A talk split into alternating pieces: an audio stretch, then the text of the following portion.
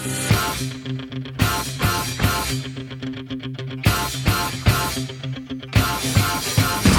Jahre Popkultur.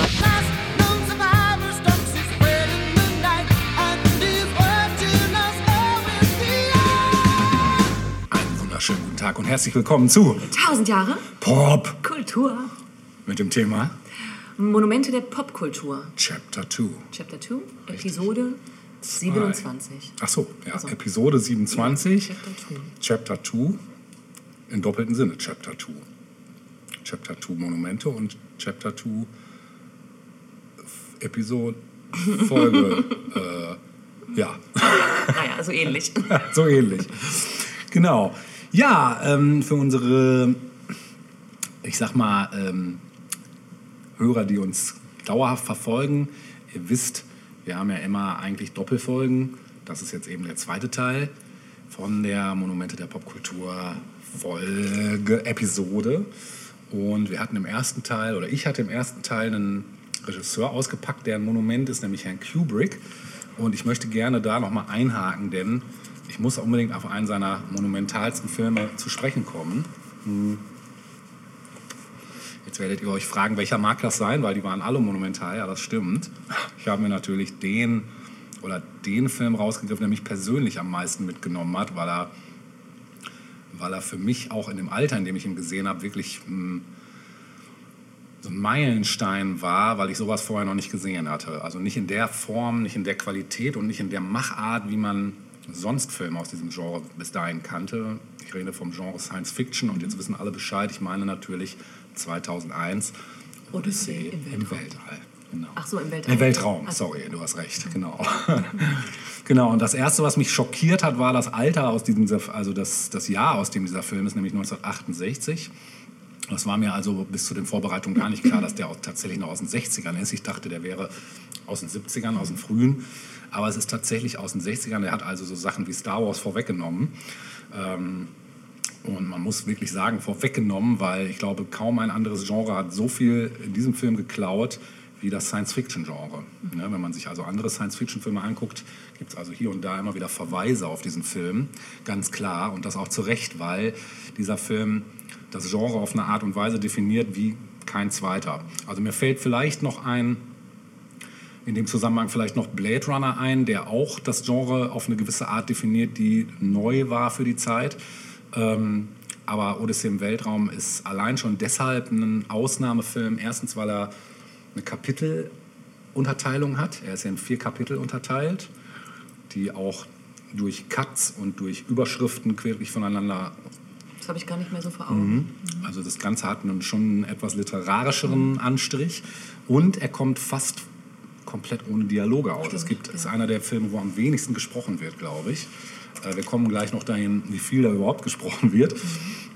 Ähm, ja, das Drehbuch wurde eben von Kubrick und Arthur C. Clarke äh, geschrieben, basiert teilweise auf mehreren Kurzgeschichten Clarks, darunter The Sentinel aus dem Jahr 1948 und Begegnung im Morgengrauen von 1950. Kennst du keine von, ne? Mhm. The Sentinel habe ich, glaube ich, sogar tatsächlich mal angefangen. Ich weiß gar nicht, warum ich es nicht weitergelesen habe. Das Buch war toll, also wirklich.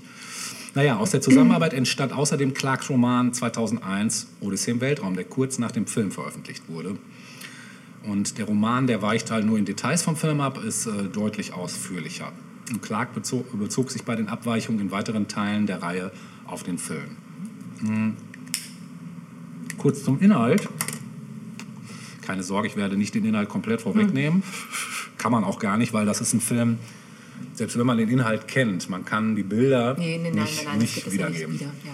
Kann man nicht. Das ist also, und das ist das äh, auch so eine Sache, die ich bei Kubrick so schätze, weil er wirklich dadurch, dass er so ein Perfektionist ist, das Ganze einfach so beeindruckend ist, wenn man sieht, und das ist auch egal, ob man es mehrfach sieht, es bleibt beeindruckend, dieser Film, auch in der, in der Zusammen, im Zusammenspiel mit der Musik, die er benutzt. Da kommen wir gleich auch noch drauf. Also der Film beschreibt im Groben die Forschungsreise von fünf Wissenschaftlern zum Planeten Jupiter äh, nachdem ein mysteriöser schwarzer Monolith entdeckt worden ist, der die menschliche Existenz beeinflusst hat. Und da kommen wir auf ein interessantes aktuelles Thema. Ich weiß nicht, ob du es mitgekriegt hast mit diesen Monolithen, die plötzlich überall auf der Welt in, letzt, in den letzten Wochen aufgetaucht Ja, ja, sind. Mhm. Eindeutig eine Einspiel Anspielung darauf. Ah, okay. Ich meine, es war ja klar, das ist alles handgemacht und das haben Leute da jokig irgendwie. Ach so. Definitiv eine Anspielung auf den Ja. Film. Mhm. Weil, diese, Witzig. Weil die ja auch so mysteriös plötzlich irgendwo in einer, in einer Gegend Schade, dass das nicht zu einem Jubiläum äh, gemacht worden ist. Ja, da, da kann man jetzt mittlerweile recherchieren, weil die haben sich ja dazu geäußert, dieses äh, Kollektiv an Leuten, die das gemacht haben. Ich Ach, kann's so dir doch mal auch nicht- Also, ich ich, hatte immer nur mitbekommen, dass dann plötzlich irgendwo wieder was auftaucht. Genau. Und es war klar, weil das haben da irgendwelche Leute hingepackt. Ne? Ähm, ähnlich wie die Kornkreise oder was Ja, das wobei, das war. sind ja alles so Sachen, die sind nicht so hundertprozentig belegbar. Also jetzt bei Kornkreisen zum Beispiel. Aber da möchte ich jetzt gar nicht zu sehr aufs Thema, aber weil das würde zu war abschweifen. Das, klar, das waren ähm, eher Ja. äh, sehr weltliche Materialien. Ja. Mhm. so, also, ne? ähm, das, hat, das heißt, es hat sich jetzt ein Kollektiv dazu ähm, bekannt, Genau, oder? genau. Aber da weiß ich leider im Detail auch nicht so viel, weil ich habe das zwar kurz mal überflogen, den Artikel, ich kann es jetzt so gerade nicht aus dem FF, ich müsste da gleich nochmal in einer stillen Minute vielleicht noch mal einmal nachlesen, bevor ich da jetzt was Ja. Falsches sage. Aber da haben sich auf jeden Fall Leute zu bekannt. Ne? Ähm, ja, gesteuert wird dieses Raumschiff mit Hilfe des Bordcomputers HAL 9000. HAL nicht wie die Hölle, sondern HAL geschrieben. Äh, Der Film bietet viel Spielraum für ja, Interpretationsansätze und befasst sich mit den Themen Existenzialismus, menschliche Evolution, Technologie, künstliche Intelligenz und der Existenz außerirdischen Lebens. Ja, und 2001 ist für seine physikalisch korrekte Darstellung der Raumfahrt, seine bahnbrechenden Spezialeffekte und seine mehrdeutige Bildsprache bekannt. Der Film benutzt den Sound und die minimalistischen Dialoge anstelle von traditionellen filmischen und erzählerischen Techniken.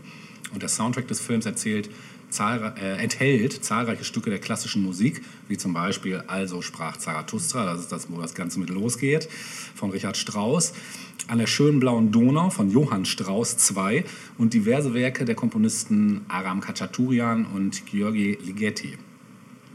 Ähm, der wurde für vier Oscars nominiert, wovon Kubrick einen für seine Regie der visuellen Effekte erhielt.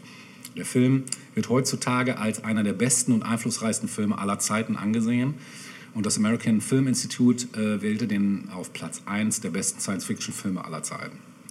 Zu Recht. Ja.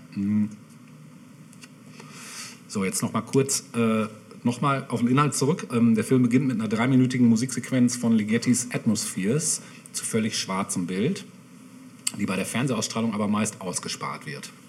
Das finde ich schon mal eine Unverschämtheit.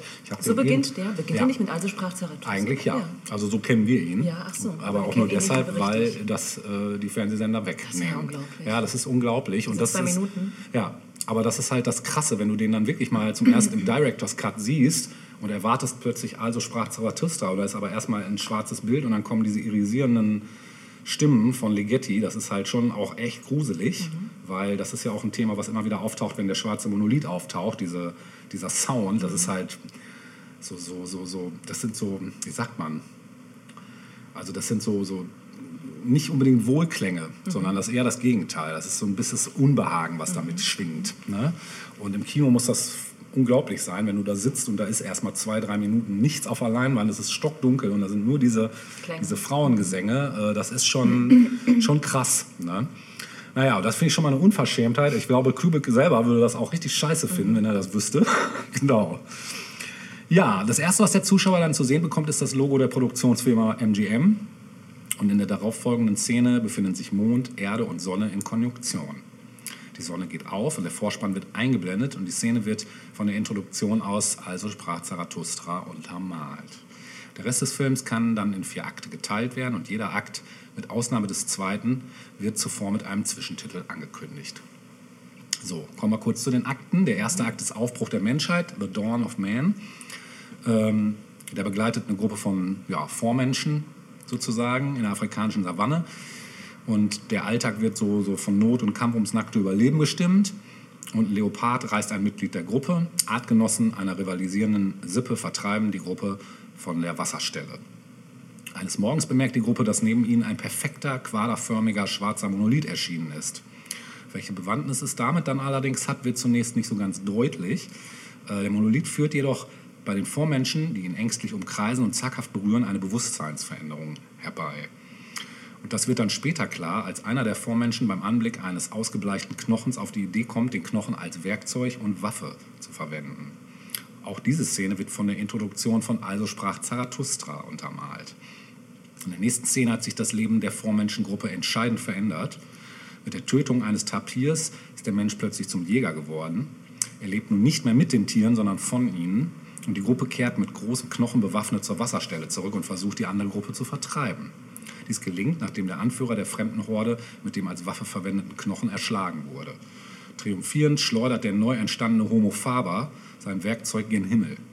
Die Kamera verfolgt den Flug des Knochens bis zum Umkehrpunkt seiner Flugbahn und darüber hinaus. Und dann kommt der fantastische Cut zu dem Satelliten. Ne? Und das ist dann der Beginn des zweiten Kapitels namens Mondstation Clavius. Ähm, beziehungsweise in Englisch heißt sie Tycho Magnetic Anomaly 1. Mm.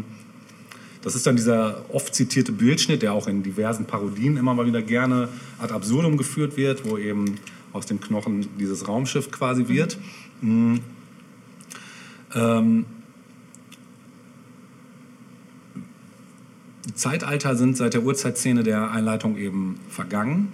Verschiedene Satelliten ziehen die Bahn um den Ord Erdorbit und die meisten sind durch Nationalflaggen als verschiedene Staaten der Erde zugehörig gekennzeichnet. Und so ein äh, pfeilförmiges Raumschiff nähert sich einer großen, radförmigen, noch im Ausbau befindlichen Raumstation. Es trägt den Schriftzug und das Logo der Fluggesellschaft Pan American. Und zu den Klängen des Walzers an der schönen blauen Donau gleitet die Fähre in die Narbe des riesigen rotierenden Rades. Allein das war auch schon, weiß nicht, als ich das, das erste Mal gesehen habe, ich dachte, wie geil ist das denn bitte, einen Walzer zu spielen? Also, weil diese Bewegung auch von diesen Raumschiffen und so, das passt alles einfach so genial. Ne? Ähm, der einzige Passagier der Fähre ist der Raumfahrtfunktionär Dr. Heywood Floyd. Und von der Raumstation will er mit einer anderen Fähre zur Mondstation Clavius reisen. Auf der Raumstation trifft er eine Gruppe sowjetischer Wissenschaftler und es kursiert das Gerücht über eine Epidemie, die auf Clavius ausgebrochen sein soll, in deren Folge eine Nachrichtensperre verhängt wurde. Und dann auf Fragen der Wissenschaftler reagiert Floyd höflich, gibt ihnen aber keine Auskunft. Mit einem kugelförmigen Raumschiff reist er dann weiter zum Mond. Als Floyd auf Clavius eintrifft, wollen die Wissenschaftler dieser Basis dann etwas zeigen, das im Krater Tycho ausgegraben wurde. Und man bricht dann mit der Fähre dahin auf. In der Grube steht ein Monolith, derselbe wie mhm. bei den Urzeitmenschen. Ähm, der Quader ist ja, vier Millionen Jahre alt, absolut schwarz und erzeugt ein starkes magnetisches Feld. Alles deutet darauf hin, dass er außerirdischer Herkunft ist. Auch in dieser Szene berühren die Menschen den Monolithen und als über der Grube dann die Sonne aufgeht und ihr Licht auf den Quader fällt, sendet der ein elektromagnetisches äh, Signal in Richtung des Planeten Jupiter, das über die Kommunikationsanlagen der Wissenschaftler ohrenbetäubend laut zu hören ist. Im Hintergrund läuft da übrigens wieder dieses Ligeti mhm. äh, Atmospheres. Also es ist insgesamt auch wieder eine sehr beklemmende Szene. Mhm. So, dann kommt das dritte Kapitel, die Reise zum Jupiter. Ähm, die findet dann 18 Monate später äh, statt. Da haben die USA den Bau des Raumschiffs Discovery One abgeschlossen und offiziell besteht die Mission darin, am Jupiter wissenschaftliche Forschung zu betreiben. An Bord sind die Astronauten Frank Poole und Dave Bowman, drei weitere Kollegen, die so in Tiefschlafkammern im Dauerschlaf liegen und dann eben auch dieser Supercomputer HAL 9000, der mit einer künstlichen Intelligenz ausgestattet ist und das Raumschiff autonom steuert. Als einziger an Bord hat der 9000er Computer Kenntnis von der wahren Bestimmung des Unternehmens und der Suche nämlich nach weiteren Spuren im Zusammenhang mit dem Monolithen auf dem Mond. Die Computer der Serie 9000, äh, die repräsentieren so ein technisches Meisterwerk zu dieser Zeit, die Krönung der Computertechnik. Und die gelten als absolut perfekt und unfähig, den geringsten Fehler zu machen äh, oder auch nur unklare Informationen zu liefern. Doch im Anschluss an ein Gespräch mit Dave über das Unternehmen sagt der Computer Hell einen Fehler in einem wichtigen elektronischen Bauteil voraus. Tatsächlich äh, stellt sich dann aber diese Einheit als voll funktionsfähig heraus. Der Computer Hell, der vom Menschen geschaffen ist, beginnt ab diesem Zeitpunkt ein unberechenbares Eigenleben zu entwickeln. Poole und Bowman ziehen sich dann unter einem Vorwand in so eine Raumkapsel zurück, wo der Computer sie nicht hören kann und erwägen, den eben abzuschalten oder zumindest seine höheren Funktionen oh, zu blockieren. Szene, oh, das ist so heftig. Und das ist sowas von nah an der Realität heutzutage. Ne? Ja, das stimmt. Ne? Das ist halt Jede das Smart-Fernseher jedes verdammte, komm, jeder Laptop, jedes Handy ne, kann dich mittlerweile mithören. Ne? Ähm, ja, der- Nachbar. Ja, und das Gruselige ist ja, dass er die zwar nicht hört, aber anhand ihrer Lippenbewegungen Ja, eben genau mitkriegt, was die da erzählen. Genau. Und darauf folgt dann eine Pause, die wie in der Anfangsszene für drei Minuten einen schwarzen Bildschirm zeigt, während wieder dieses von Ligeti im Hintergrund läuft. Ne? So, und dann kommt der Schluss und da will ich auch nur ganz kurz, weil das ist so so ein optisches äh, Meisterwerk, das kann man eigentlich auch sowieso gar nicht beschreiben, was da passiert. Also ähm, als Bowman dann äh, mit der Discovery den Jupiter erreicht, schwebt ein weiterer Monolith im All. Bowman besteigt dann eine Kapsel, um den Monolithen zu untersuchen und gelangt dann nach einem spektakulären Flug, den ich eben nicht in Worten wiedergeben kann, du weißt, was ich meine, an einen unbekannten Ort. Und dabei wird der Betrachter zunächst in eine lange psychedelische Farbsequenz geradezu reingezogen. 15 Minuten geht die, glaube ich. Und die endet hin und her wechselnd zwischen meist äh, falschfarbenen Bildern des Weltraums und von Sternen, der Erdoberfläche und Detailaufnahmen von Bowmans Auge. Anschließend sieht man die, Zi- eine Zimmerflucht, die durch den Fußboden aus leuchtenden Platten einen futuristischen Eindruck vermittelt, aber zugleich im Stil von Louis 16. eingerichtet ist. Und inmitten dieses surrealistischen Raums steht nun Bowmans Raumkapsel. Mehr möchte ich jetzt da auch nicht zu sagen. Das nur mal so als kleiner Teaser, falls ihr den noch nicht gesehen haben solltet, unbedingt anschauen. Äh, zum Hintergrund äh, noch kurz was, also, also Hintergrund der Entstehung des Films. Also in ersten Gesprächen äh, bezeichnet Kubrick und Clark ihr Projekt scherzhaft als äh, How the Solar System was, was won. Ah, one. Okay. One, ja. Nee, wollte ich gerade auch erst sagen, aber was one.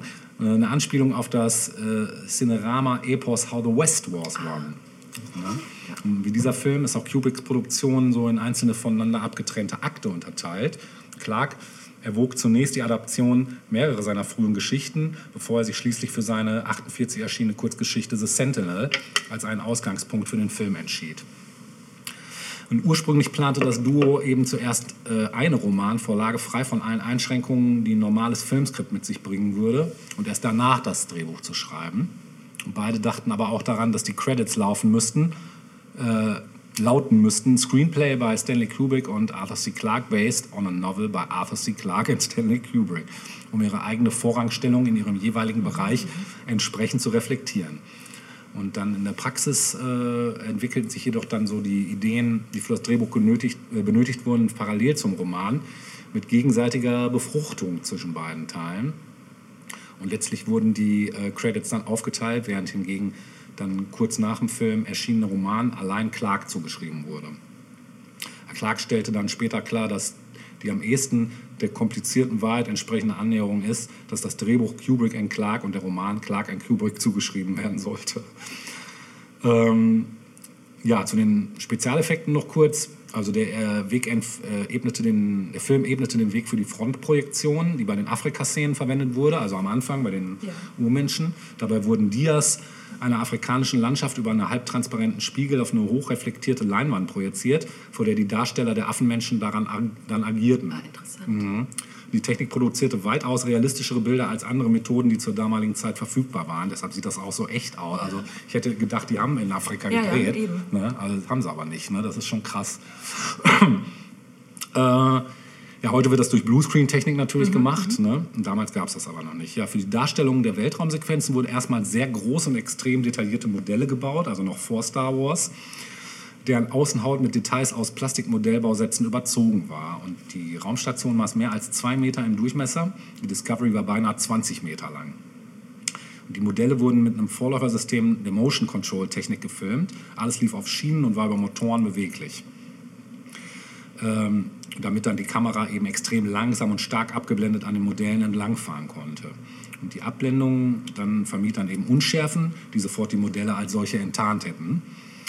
Äh, Für Bowmans psychedelische Erfahrung im Sternentor entwickelte Douglas Trumbull die sogenannte Slit-Scan-Technik. Dabei fährt die Kamera mit einem offenen Verschluss auf einen in schwarzes Papier geschnittenen Schlitz zu, hinter dem sich eine Lichtquelle und transparente oder farbige Scheiben befinden. Das wiederum Anspielung auf äh, Laszlo Moholy-Notchs äh, Videotechniken der Bauhausgeschichte, Ah. die eine ähnliche teilweise ja, Herangehensweise genutzt haben. Genau.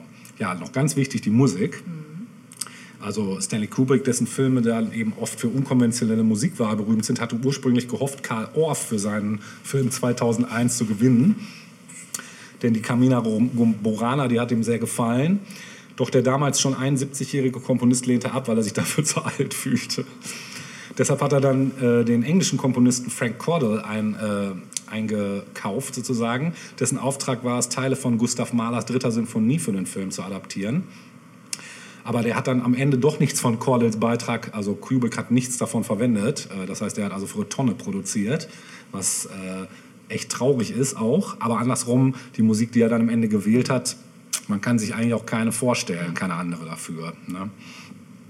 Genau, also der Film selbst beginnt eben mit dem Stück Atmospheres von Ligeti zu schwarzem Bild und vom selben Komponisten werden alle Erscheinungen der Monolithen leitmotivisch mit dem Kyrie aus seinem Requiem untermalt. Zu hören ist ferner sein Lux Aeterna, eine Komposition für 16-stimmigen gemischten Chor a cappella. Das ist also schon krass, also wirklich krass.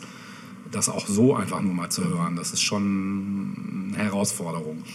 Die erste Szene nach der Einblendung des Logos des Filmstudios zeigt dann eben Sonne, Mond und Erde in Konjunktion und dazu kommt also sprach Zarathustra. Richard Strauss hat in dem Stück den zu Anfang des gleichnamigen Buchs beschriebenen Sonnenaufgang vertont und in diesem Kontext den Beginn von etwas Neuem, also ist das Spiel dieses Stücks im gesamten Film zu verstehen. Ne? Kubrick setzt dem Komponisten Richard Strauss dann den Walzerkönig Johann Strauss gegenüber. Das ist auch schon richtig dreist eigentlich, weil so groß wie die herzliche Abneigung die beiden Musiker verband, ist der musikalische Kontrast auch im Film. Der Walzer an der schönen blauen Donau von Johann Strauss fließt in und mit der Zeit und häufig zitiert wird die Szene, in der ein Raumschiff sich einer riesigen Raumstation nähert und im Angleichen an deren Rotation zu den Walzerklängen von Strauss so eine Art Tanz vollführt. Und genauso wirkt mhm. das auch. Ne? Ja, es gibt dann so noch musikwissenschaftliche Ansätze, den Dreivierteltakt des Walzers als moderne zahlenmystische Variante zu deuten. Da bin ich ja dann gleich wieder im Thema mit meinen Zahlen. Bei Pythagoras war die äh, Zahl 3 Symbol für die ewige Wiederkehr. In der Kirchenmusik der Renaissance gilt ein Dreiertakt als Modus Perfectus der die Göttlichkeit umschreibt. Also die Zahl 3 ja sowieso auch eine, ne? du kennst es. Ich ne? kenne das, ja. ah, genau. Und der Aufbruch zum Jupiter wird dann unterlegt mit dem Adagio für Solo-Cello und Streicher aus, dem ersten, äh, aus der ersten Gavanes-Suite von Aram Kachaturian. Und der überwiegende Teil der Tonspur des Films wird durch Musik oder Geräusche bestimmt. Und jetzt kommt's, so wird nämlich bei 143 Minuten Spielzeit nur in 48 Minuten des Films gesprochen. Das ist echt krass. Das ist schon krass. Ja, ja. weltweit äh, finanziell erfolgreichste Film des Jahres 68 übrigens auch. Ach, doch, mhm. dann. Ja. Mhm. Äh, über 190 Millionen krass. Dollar hat er eingebracht. Kritiken vielleicht noch kurz. Lexikon des internationalen Films schreibt, äh, Kubricks fantastisches Abenteuer vereint technische Utopie und kulturphilosophische Spekulation zu einer Weltraumoper von überwältigendem Ausmaß. Der kühne gedankliche Entwurf des Films wird mit nicht minder kühnen optischen Effekten und einer revolutionären Tricktechnik realisiert, die das Genre Science Fiction in den folgenden Jahren entscheidend prägten. Das kann man so nicht anders sagen. Dann hat der Meister selbst natürlich auch noch was zu seinem Film gesagt. Er hat gesagt, ich habe versucht, ein visuelles Erlebnis zu schaffen, welches die sprachlichen Einordnungsschemata umgeht und mittels einer, eines emotional-philosophischen Inhalts direkt zum Unterbewusstsein vordringt. Ich war bestrebt, den Film als intensiv subjektive Erfahrung zu kreieren, die den Zuschauer auf einer inneren Bewusstseinsebene erreicht, genauso wie die Musik. Eine Beethoven-Symphonie zu erklären, würde sie entzaubern durch die Errichtung einer künstlichen Schranke zwischen Konzeption und Wahrnehmung. Es steht jedem frei, über die philosophische und allegorische Bedeutung des Films zu spekulieren. Und derartige Spekulation ist ein Anzeichen dafür, dass es gelungen ist, das Publikum auf einer tieferen Ebene zu berühren. Aber ich möchte keine verbale Deutung für 2001 aufstellen, der zufolge sich jeder Zuschauer verpflichtend fühlen wird, in der Befürchtung, andernfalls den Kern nicht erfasst zu haben. Ja, es gab auch noch Fortsetzungen, möchte ich jetzt nicht drauf eingehen. Ähm, fand ich jetzt auch nicht so. Also ich habe 2010 auch gesehen hat er auch nichts mehr mit zu tun, ja. merkt man auch. Die anderen beiden Fortsetzungen sind eh nicht gedreht worden. Die waren in der Planung noch, zwei weitere Teile sind bis heute nicht gedreht worden. Kurz noch zu den Hommagen und Parodien, weil da gab es einige. In den populären Medien wie Film, Fernsehen, Werbung, Musik oder Computerspiel gab es seit Erscheinen von 2001 unzählige Anspielungen und Anlehnungen an den Film. Insbesondere die Knochenszene, ja. der Monolith, Hell 9000, die Schlussszene sowie die Filmmusik wurden oft zitiert und kopiert. Einzelne Werke beschäftigen sich durchgehend mit dem Werk. Beispiele für solche Hommagen sind zum Beispiel David Bowies Space Oddity. Hat er auch selber gesagt, ähm, ist eins dieser Songs inspiriert von 2001. Dann die Science-Fiction-Filmparodie Dark Star von John Carpenter aus dem Jahr 74. Habe ich dir mal geliehen, weiß nicht, ob du schon geguckt hast. Lohnt sich auf jeden Fall. Ähm, und natürlich einige Simpsons-Folgen bieten direkte Anspielungen auf 2001, zum Beispiel Lisas Pony oder Der vermisste Halbbruder sowie Homer der Weltraumheld. Also kann man sich mal vornehmen zu gucken oder vielleicht erst noch mal den Film gucken und dann. Ja, ich habe mir, ich hab mir vorgenommen, in den nächsten Tagen den Film auf jeden Fall noch mal zu gucken. Natürlich will ich Musik spielen. Ich habe auch schon gerade vorweggenommen, was ich spiele, nämlich Space Oddity. Aber In einer anderen Version? das ist die Frage, was du ziehst. Denn, warum? Denn das? Original ist auch unter diesen drei Losen, aber es gibt natürlich auch Coverversionen. Und da sind auch zwei. lieber? Irgendeine coole Coverversion? Oder naja, ist die ich kann es eh nicht entscheiden. Ich Du musst ziehe es, ja blind. genau, genau. Jetzt bin ich gespannt, was Natascha zieht. Nummer eins. Dann ziehst du das Original. Cool. Wir hören David Bowie mit Space. Verlinken wir äh, die... Ja, ja. würde ich machen Ja? wollen. Ja. Weil die alle drei auch sehr unterschiedlich sind und auch sehr schön. Dann genießt es.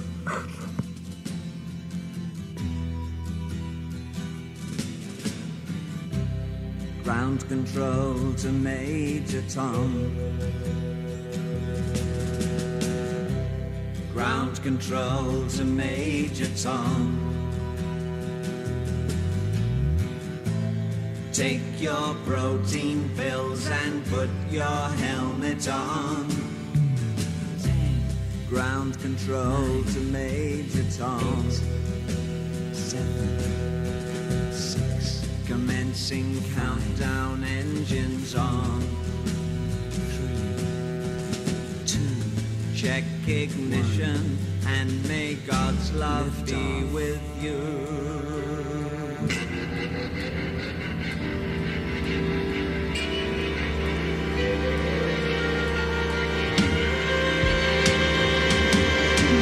This is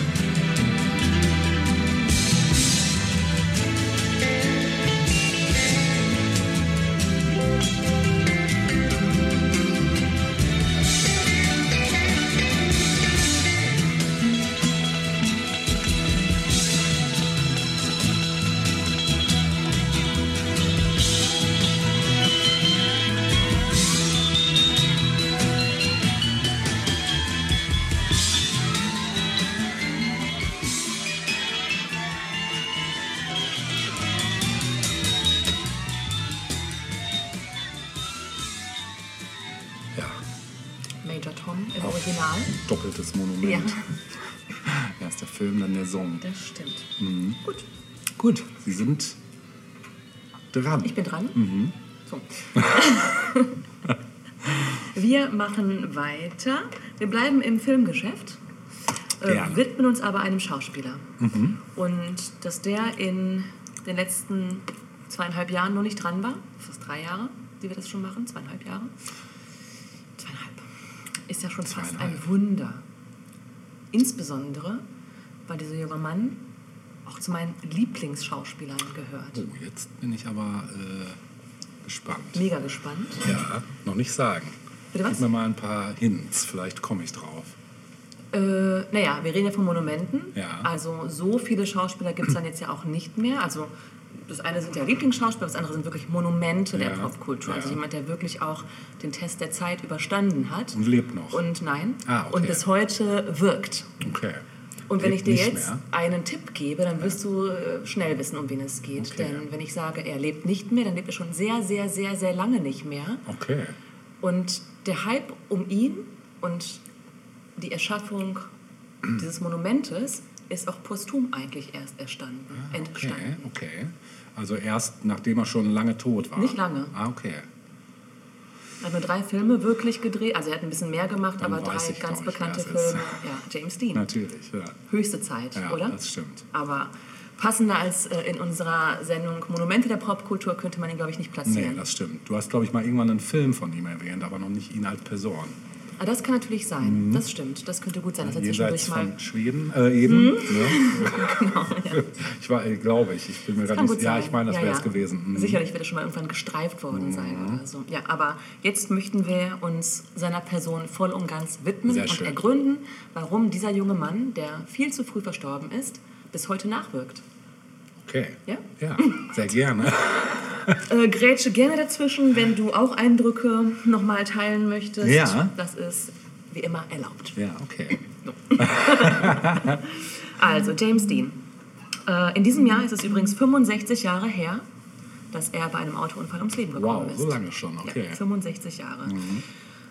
Äh, er ist zigmal als Figur, als Prototyp des jungen Unverstandenen kopiert worden, wirklich zigmal Mhm. in Liedern besungen worden, noch und nöcher, das werden wir später auch nochmal sehen. Es gab auch einige Schauspieler, die sich kurz für ihn hielten, glaube ich. Sicherlich auch das, auch. genau, genau, aber ne, allein schon so der Prototyp dieses unverstandenen Outlaws. Ne? Mhm.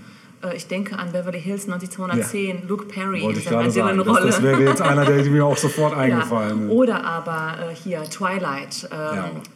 Habe ich nicht gesehen, aber ich weiß, wen du meinst. Auch, ne? Mhm. So. Mir fällt Und- auch noch hier von Twin Peaks. Äh, ähm, Stimmt, natürlich, der in seiner Lederjacke. Ja, ne? Genau, genau. genau, genau. Also wirklich, das waren jetzt nur so drei äh, spontane Beispiele. Ja, wenn man da mal drüber nachdenkt, bitte. Folgen. Es würden bestimmt schnell noch weitere Folgen. Ja. Mit Sicherheit, Mhm. mit Sicherheit. Ähm, ja, gucken wir uns mal kurz seine Biografie ein Mhm. bisschen an, denn die ist ja zwar leider recht kurz, aber doch auch interessant. Wie alt war er? Er war letztlich äh, 24, Ach, als er du gestorben ist. Scheiße. Ja, 24. Er war Das ist ja praktisch nichts. Krass, ich dachte, der wäre wenigstens noch 30 geworden. Nein, nein, nein, 24. Das ist krass. Ja, richtig krass. Ne? Wow. Ja. Umso erstaunlicher. Nicht mal im Club 27. Nein, nein, selbst das nicht. Selbst das nicht. Bitter. Ja, äh, geboren wurde er 1931 als James Byron Dean Mhm. im Bundesstaat Indiana in den USA.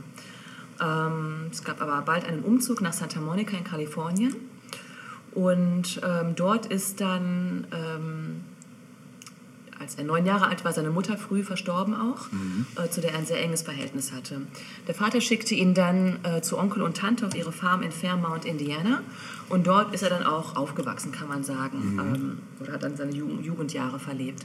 Ähm, er war immer schon ein sehr guter und auch ein beliebter Schüler. Ähm, hat sich dem Sport gewidmet, war sonst auch gut in der Schule und auch das Schauspiel hat er dann schon bald für sich entdeckt. Und 1949 hat er seinen Schulabschluss gemacht und ist dann nach Kalifornien zu seinem Vater und dessen neuer Frau gezogen. Ähm, er hat sich dann im College eingeschrieben und hat dann zuerst Jura studiert, studieren wollen, angefangen. krass. Ähm, ist dann aber relativ fix ähm, zum Schauspiel gewechselt, gegen den Willen des Vaters natürlich. Wie könnte es anders sein? Ne? Das dachte ich mir fast. Ähm, erste, erste positive Kritiken ähm, hat er dann für seine Darstellung des Macbeth am College erhalten. Da ist er dann unter über 300 äh, potenziellen Macbeth-Darstellern ausgewählt worden, um ähm, das eben zu spielen. 1951 hat er dann, also nach zwei Jahren, das College abgebrochen, äh, um dann auch letztlich äh, professionell als Schauspieler zu arbeiten. Also es gab dann auch keinen Plan B sozusagen, wollte sich dann dem voll und ganz widmen.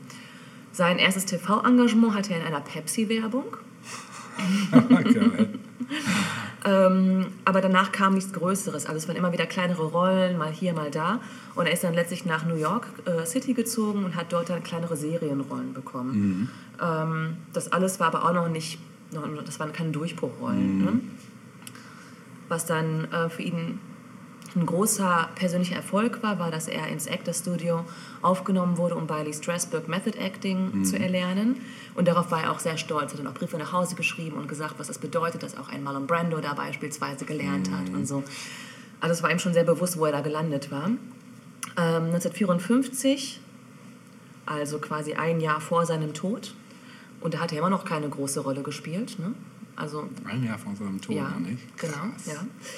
Hat Ähm, er die drei Dinger ein Jahr von seinem Tod alle gedreht? Ja. Wie krass. und im Todesjahr selbst. Mhm. Abgefahren. Ja. Das wusste ich auch nicht. Ja. Ähm, bekam er eine Rolle in The Immoralist. Ähm, soweit ich weiß, war das eine Bühnenrolle.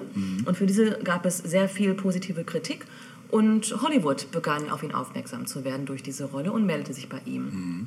Ähm, parallel dazu war seit 1953 äh, der Regisseur Elia Kazan auf der Suche nach, Schaus nach einem Schauspieler, der in der Verfilmung äh, der Romanvorlage East of Eden, also jenseits von Eden, die Rolle des Cal spielen sollte und hatte eben noch nicht so die passende, den passenden Schauspieler gefunden. Ähm, die, ich weiß nicht, hast du die Verfilmung mal gesehen oder Nee, die habe ich tatsächlich nicht gesehen. ähm, für diejenigen, die das Buch oder den Film kennen, der Film äh, gibt das Buch so nicht wieder. Es gibt einen Teil des Buches wieder. Also das Buch ist eigentlich eine generationenübergreifende Geschichte, äh, während sich der Film ausschließlich oder mehr oder weniger ausschließlich ähm, dem Sohn dieser Hauptfigur widmet, nämlich Cal Trask, und seinem Erwachsenwerden sozusagen. Und für diese Rolle des Cal suchte eben Lea Kazan Ah, okay. äh, die Besetzung. Ähm, ja, und er suchte wohl, so heißt es heute, nach einer Art Brando. Ja, war ja nicht ganz weit Nee, der war entfernt. überhaupt nicht weit ja. ja. Ähm, der Drehbuchautor ähm, Paul Osborne schlug dann James Dean vor, der damals eben noch äh, relativ unbekannt war, ne? also höchstens in Insiderkreisen bekannt war. Ähm, Im April 1954 bekam er dann die Rolle und ähm, die Dreharbeiten begannen in Los Angeles. Interessant ist, dass wer sich den Film mal anguckt, der wird sich fragen, krass, ist das die erste große Filmrolle, die James Dean hatte? Denn das ist fantastisch, was der da wirklich äh, bietet. Also das, das Ding ist, ich kann mir James Dean-Filme nie voll ohne Unterbrechung angucken, weil ich immer wieder auf Pause drücke und zurückspule und mir denke, wie hat der das gemacht? Ne? Screenshots Das ist machen. wirklich, nee, nee, es geht dann wirklich auch um Szenen und Sachen, wie er, wie er, wie er agiert und wie er Sachen ausspricht und sagt. Und du denkst, Wahnsinn, das ist so echt, ne? So unglaublich echt. Und er hat dann eben auch improvisiert. Also ganz viele Stellen standen so nicht im Drehbuch, sondern wurden von James Dean improvisiert. Ja, das ist immer ein gutes Zeichen. Ne? Genau, und ähm, eine ganz bekannte Szene ist, als ähm, er, also in diesem Film geht es eben um das schwierige Verhältnis zwischen Sohn und Vater unter anderem. Also der Sohn ist der Zweitgeborene und so ein bisschen Kain und Abel halt auch, ne? versteckt sich dahinter. Und ähm, der Zweitgeborene ist eben James Dean als Cal und der versucht immer wieder die Liebe und die Aufmerksamkeit des Vaters zu erlangen, aber der empfindet diesen Zweitgeborenen als unreif, als ja nicht, keine Ahnung. Da, ist, da ist kein wirkliches Verhältnis irgendwie da zwischen den beiden. Und ähm, Cal ähm, versucht dann auf versucht dann quasi erfolgreich zu sein und so das Herz des Vaters zu gewinnen und pflanzt Bohnen an. Das ist die Zeit, ich glaube, vor dem Ersten Weltkrieg als es, äh, oder während des Ersten Weltkrieges und ähm, nutzt dann quasi diesen Bohnenanbau und die Ernte der Bohnen, äh, indem er sie verkauft für einen hohen, für einen hohen äh, äh, wie sagt man, Ertrag. Also er hat einen extrem hohen Ertrag und kann diese Bohnen eben für viel Kohle verkaufen und hat plötzlich da einen ähm, super, super krasse Einkünfte einfach dadurch. So. Und das ist für ihn so das Zeichen, er denkt, okay, jetzt muss mich mein Vater lieben, weil ich einfach erfolgreich bin. Ne? Und der Vater feiert Geburtstag oder hat Geburtstag an diesem Tag und ähm, Cal schenkt ihm Geld, nämlich 5000 Dollar. Und wundert sich, dass der Vater das nicht so geil findet. So, ne? Der Vater sagt, Cal, hast du denn nichts verstanden? Es geht mir nicht ums Geld und so. Aber das ist natürlich ein totaler Affront. Ne? Und Cal ist unglaublich äh, bestürzt und enttäuscht davon. Und im Drehbuch steht eigentlich, dass Cal, also James Dean, aufgebracht fortläuft. So steht es im Drehbuch. Was aber James Dean gemacht hat, war, und das wusste auch der Schauspieler in der Rolle des Vaters nicht, ist, dass er den Vater greift quasi und ihn umarmt und anfängt zu weinen und völlig verzweifelt ist. Und das hat eben der Kazan dann eben auch natürlich auch im Film belassen, also auch diese erschrockene Reaktion des Vaters, des Schauspielers sozusagen. Und das Krass. ist eine unglaublich tolle Szene. Das ist so mit so das Bekannteste, was man aus dem Film quasi so mitnimmt an Improvisation. Ja. Ähm, und von da an war James Dean erstmal da. Ne? Also das war so seine große Durchbruchsrolle. Man wusste, das ist so der neue Rising Star, mit dem man zu rechnen hatte. Und die nächste ähm, Rolle sollte dann auch nochmal das so ein bisschen manifestieren, diese Rolle als junger, unverstandener Rebell in gewisser Weise. Nämlich, denn sie wissen nicht, was sie tun. Rebel without a cause. Ne? Geil, ja. Ja, super geil, super geil. Von Nicholas Ray gedreht. Äh, die Dreharbeiten da fingen dann ähm, im März 55 an, also ein halbes Jahr vor Jimmys Tod. Ne, wir nähern uns. ähm, dort spielt er die Rolle des Jim Stark. Äh, Und äh, gemeinsam mit seinen zwei Freunden, gespielt von Natalie Wood und Sal Mineo, auch beide grandios in diesem Film, ähm, geht es um die Geschichte, ähm, oder geht es in der Geschichte um das Porträt einer unverstandenen und rebellischen Jugend. Ne? Also ähm, rebellisch gegen die Elterngeneration, die auch wieder die Jugend nicht versteht und gleichzeitig versuchen, die, Erwachs die, die, die Jugendlichen das Verständnis der Eltern zu erlangen, aber es, sie kommen einfach nicht zueinander. Ähm, also ähnlich wie wir es auch schon bei East of Eden hatten. Ähm, beide Filme sind massiv zu empfehlen, also kann man gar nicht genug betonen. Das sind einfach Meilensteine, ähm, auch insbesondere wenn es um so Adolescent, also so heranwachsenden Filme geht, so Coming-of-Age-Geschichten, sind das auch so Blueprints eigentlich, kann man sagen, finde ich, oder? Ja, kann man ne? sagen. Ja. Bin ich zu begeistert? Nein. Nein, nein, absolut völlig berechtigt alles. Gut, okay, dann machen wir mal weiter. ähm, ja, und wann ist, ähm, wann ist Rebel Without a Cause erschienen? Tatsächlich fast einen Monat nach James Deans Ach, Tod. krass. Also er hat den Erfolg mit diesem Film gar nicht mehr erlebt. Boah, das ist heftig. Ähm, okay, aber erstmal hat er diesen Film abgedreht Mhm. und ähm, dieser Film, krass, das habe ich im Vorfeld nicht gewusst, der Film wurde in Großbritannien zensiert aufgrund der Gewaltdarstellung, weil es da um diesen bekannten Messerkampf auch Ach geht. so, Ne? An, diesem, äh, an, dem, an dem Planetarium oben Ja, in L.A., ne? ja, du weißt. ja. genau, da ist ja die bekannte Szene dann. Ja. Genau. Aber war das denn so brutal? Ja, da sind halt Messer zu sehen und aber für damalige Verhältnisse, der, Hay, der Hays Code, den wir mal besprochen Ja. hatten, war der ja auch noch in Kraft, der so, halt ah ja. Gewalt und Sexualität in amerikanischen Filmen ja sehr eingeschränkt Ja. hat. Ne? Ähm, genau, in Großbritannien zensiert, in Neuseeland zunächst verboten, dann zensiert doch erlaubt, in Spanien bis 1964 verboten. Krass. Crazy, ne? Ja, das ist echt crazy. Und äh, nachdem er Rebel Without a Cause abgedreht hatte, suchte er nach einer Rolle, die nicht den rebellischen Teenager darstellen sollte und wurde fündig in dem Film Giganten Ja, wollte ich Giant. gerade sagen, Ja. ja. Der da wirklich, naja, so, so eine, er spielt da quasi den erwachsenen Rebellen. Genau. Also eigentlich bleibt Kam er aus in, der. Rebellenposition nicht so ganz raus. Nicht so ne? ganz, nein, nein. das stimmt. Aber das sind ja auch, ich denke, für Schauspieler gerade interessante Ja, Rollen ja, auf auch. jeden ne? Fall, klar. Und insbesondere in der damaligen Zeit, wo ähm, ja, es war schon was Neues, aber dazu kommen wir gleich nochmal Mhm. äh, genauer, darauf kommen wir gleich nochmal genauer zu sprechen. Ähm, Giganten ist wirklich auch ein Epos, muss man sagen. Das Ding geht auch mehrere Stunden, ich weiß nicht, wie Ja, lang der stimmt, Film ist ist. lang, ja. Es spielen die Größen der damaligen Ja. Zeit mit, mit Roke Hudson und Liz Taylor. Ne? Ähm, dabei spielt James Dean die Figur des Jed Rink, einen Ranch-Arbeiter auf einer wohlhabenden Farm, der eines Tages selbst auf Öl stößt und mega reich wird und damit irgendwie nicht so richtig klarkommt, muss man sagen. Äh, auch ein sehr sehenswerter Film. Ne? Ähm, und der Film wurde dann natürlich auch erst posthum äh, veröffentlicht, nämlich 1956, also im nächsten Jahr dann. Krass, wie viel der noch in den letzten Monaten gedreht hat. Unglaublich. Ja, und ne, zwei davon nicht mehr mitbekommen. Ja, das ist echt heftig. Ja. Ähm, wie ist es jetzt zu dem Unfall gekommen? Äh, James Dean war äh, ab 1954 höchst interessiert am Rennsport gewesen. Also ähm, nach den Dreharbeiten zu East of Eden hat er sich mehrere Sportwagen gekauft und hat dann auch schon erfolgreich an Autorennen teilgenommen. Und mit seinem frisch erstandenen Porsche, Spy Porsche Spider äh, sollte er vom 1. bis zum 2. Oktober 1955 an dem Autorennen Salinas Road Race teilnehmen. Salinas. Mhm. Auch krass, weil äh, in Salinas spielt ja auch East of Eden. Stimmt. Ne? Ja.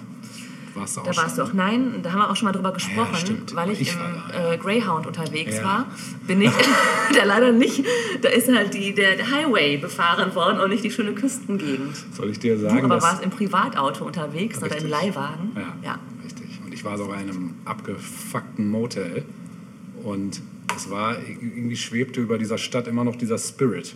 Und du hast gemerkt... Spirit da- von was? Ja, von dieser Zeit. Ja. So, und es war aber irgendwie alles halt rund, also es war so die Zeit stehen geblieben. Und das nicht im Positiven. Also es war eher so ein bisschen so bedrü also betrübend, bedrückende Atmosphäre. So, so, so, wir kriegen das Ruder nicht mehr rum. Du hast gemerkt, da ist nicht besonders Reichtum angesagt in der Stadt. Oh krass, so. hätte ich jetzt so gedacht, dass es Nee, so ein. Küstenort ist, der... Nee, es war nicht der schönste da. Es war eher einer der schäbigsten, muss Krass. ich dazu sagen. Also wenn man im Vergleich Monterey oder Stimmt, äh, Monterey Carmel ja oder stimmt, genau. Carmel sich anguckt, das sind halt, das waren Welten dazwischen. Salinas war echt so, so eher so, Vergessen. ja, vergessen. Ich würde im Übrigen auch niemals in Amerika in einem Hotel absteigen, Das war auch das erste und letzte Mal. weil ich immer denken würde, dass da bestimmt schon der eine oder andere Mord passiert ist. du, Oder? als ich in dem Bett lag, dachte ich auch, ich gucke lieber nicht unter die Matratze. Niemals will ich das machen. Nee. Lieber würde ich. Äh, Aber es war, es war schön, das mal mitzunehmen. Ja, das aber ich habe mich auch die ganze Zeit da nicht so ganz wohl gefühlt. Ich weiß noch, im Fernsehen lief auch irgendein krasser Psychoschocker. Das unterstrich natürlich nochmal die Atmosphäre, die da eh schon war.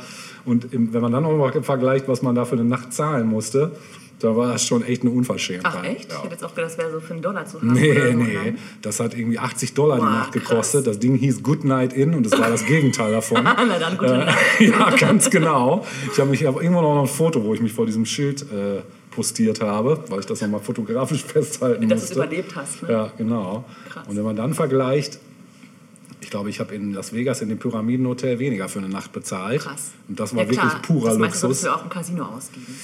Ja, wobei man muss dazu sagen, ich war auch nicht am Wochenende da. In der Woche ist es da sehr günstig und am Wochenende Ah, wird es okay. da erst teuer. Also, ne, das kam auch mal dazu. Aber das war schon echt ein extremer Kontrast.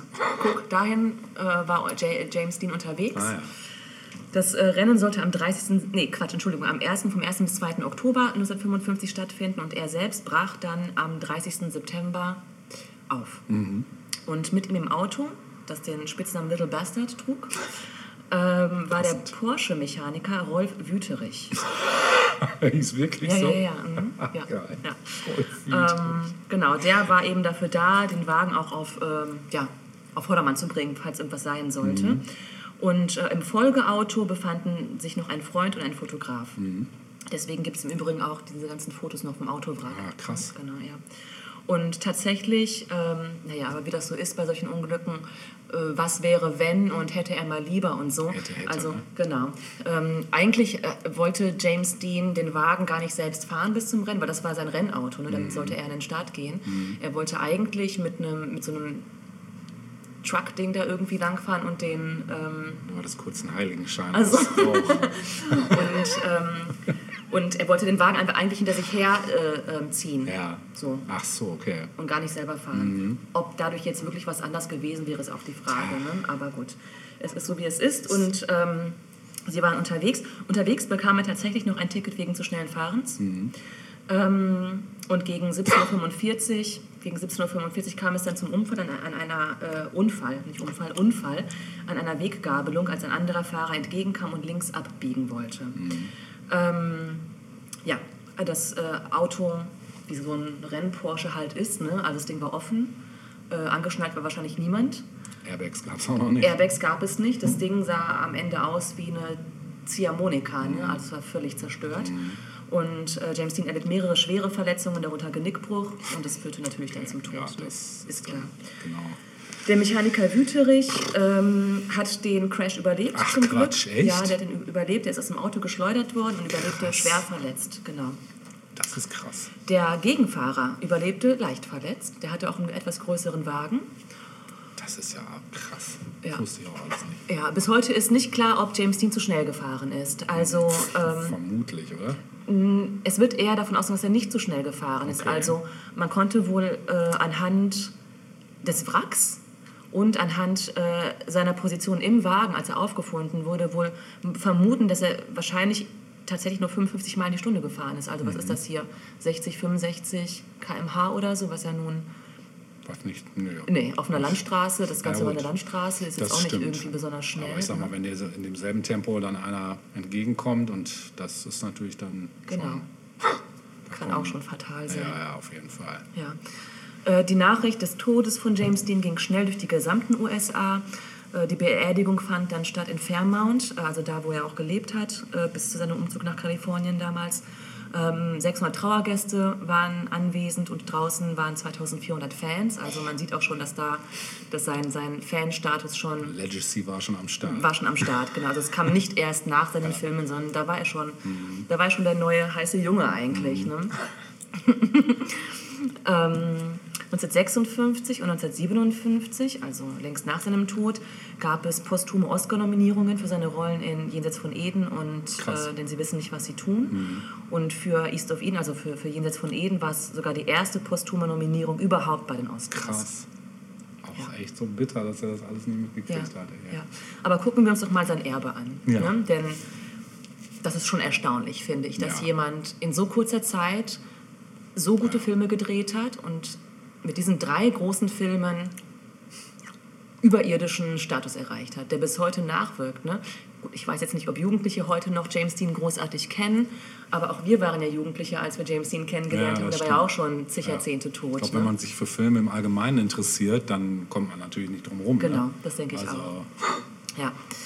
Ähm, aber interessant ist natürlich auch, dass, ähm, also es war ja nicht allein der frühe Tod von James Dean, der dazu geführt hat, sondern eben auch die Rollen, die er verkörpert Mhm. hat. Ne? Und vor James Dean waren männliche Fi- Filmstars selbstsichere Typen, die irgendwie jedes Problem lösen. Also da war nicht viel mit vermeintlicher Schwäche, die man Mhm. Nee. gezeigt hat oder so. Also die blieben immer cool und regelten alles. Mhm. Ähm, aber James Dean und seine Rollen schienen immer mit der Welt und auch mit sich selbst zu hadern. Mhm. Ähm, es waren ver verwundbare Charaktere, die er da gezeigt hat. Und ähm, wenn man sich mal Fotos von James Dean anguckt, es gibt zig Fotos tatsächlich auch aus seinem Privatleben, ähm, dann sieht man auch noch mal so diese Privatperson, die extrem mh, modern wirkt. Das finde ich ist auch so krass. Und ich glaube, dass das auch mit ein Grund ist, warum er als Kultfigur bis heute weiterlebt. Also ähm, wirklich extrem viele Schwarz-Weiß-Fotos, wo man ihn eben sieht und du würdest denken, das sind Fotos, die gestern aufgenommen wurden. So zeitlos und modern wirken die. Ähm, Rebel Without a Cause, also denn sie wissen nicht, was sie tun, hatte einen mega großen Einfluss auf die Kul- Kultur der entstehenden Rockmusik. Das wird immer wieder äh, bestätigt, unter anderem auf Elvis Presley beispielsweise. Also fällt auch gerade Billy Idol. ja, Billy Idol genauso. Also es gibt ne, diese Figur und dieses rebellenartige äh, Rebel Rebel, ne? das ähm, findet sich danach überall in der Rockmusik wieder. Äh, manche sagen sogar, er sei der erste Rockstar überhaupt gewesen in seiner Art. Ähm, viele beziehen sich in ihrer späteren Karriere und in ihren Anfängen auf, El- auf, auf James Dean, also Buddy Holly beispielsweise, Ja. Bob Dylan, da haben wir ihn wieder. Ja. David Bowie bezeichnete Ja. Dean als, gro als, als großen Einfluss. Ne? Es wurden zig Bücher, TV-Sendungen, Filme gedreht, die ihn irgendwie zum Thema haben. Lieder beziehen sich immer wieder auf ihn. Und ähm, James Dean hat auf die Frage nach seinem besten Film von diesen dreien, die er gedreht hat, natürlich nur, ne, ähm, tatsächlich auch, denn sie wissen nicht, was sie tun, genannt. Ja, Krass. hast du noch was zu sagen dazu? Oder habe ich dich jetzt totgequatscht? Ich glaube, es wurde alles gesagt, glaube ich. Also, nee, ich habe, ich habe, nö. Anmerkungen? Nein, alles soweit geklärt. Ja, ich glaube schon. Also, es ist einfach ein, wenn nicht das Monument dieser Folge, würde ich mal sagen. So. Aber auch mal Zeit, ne? mal Ja. so was Richtiges, Ja. so, ne? Ja. sich, da, sich das nochmal rauszupicken. Definitiv. Also, Ähm. mal abgesehen von der ganzen Tragik, die da drin innewohnt. Ja. Ne? Ja. Ja. Wie alt wäre der heute? Wird er ja, 31 geboren, der Ah, ja. hätte heute noch, äh, könnte Wäre noch- heute noch könnte am noch am Start sein, ne? Ja. Könnte Und ich vermute auch, also Filme gedreht manchmal sagt man auch, ja, der hat nur drei Filme gedreht. Ähm, der toll. frühe Tod führte dazu, dass er und so. Nein, Ja, nein, nein. nee. Ich glaube, ich glaube, er hätte eine ähnliche Karriere wie Marlon Brando eingeschlagen. Ja, könnte ich mir auch vorstellen. Das waren so zwei Typen vom ähnlichen Schlag, was Mhm. ihre Profession betrifft, glaube ich. Ich glaube, der hat es sehr ernst genommen. Ähm, ich glaube, da hätte noch wirklich was Tolles kommen können. Hm, glaube ich auch. Wobei Marlon Brando, glaube ich, so menschlich ein bisschen schwierig war, ne? Hört man manchmal so. Ein bisschen moody oder. Mhm. Ja, Ja, ein bisschen exzentrisch. So ähnlich wie Jack Nicholson, glaube ich, auch menschlich nicht so ganz easy ja, ist. sind die, Hm, ja. Manchmal geht das ja Hand in Hand. ja. Ja. ja. Ähm, ja, ich habe ja vorhin schon kurz gesagt, dass es auch zig Lieder gibt, die sich auf ihn beziehen oder seinen Namen in, in, in, im Song irgendwie haben. Und ich habe mich jetzt für ein Stück entschieden, einer meiner Favorite Bands, nämlich R.E.M. Hm, schön. Schön. Schön. Schön. Und zwar den Song Electrolyte, Oh, von welchem Album? das ich dir mal geliehen habe. Ah, äh, äh, New Adventures und- in Hi-Fi. Ah, Sehr empfehlenswert, Mitte Ja. der 90er erschienen. Schön. Ja. Dann hören wir das jetzt. Your eyes are burning holes through me. I'm gasoline.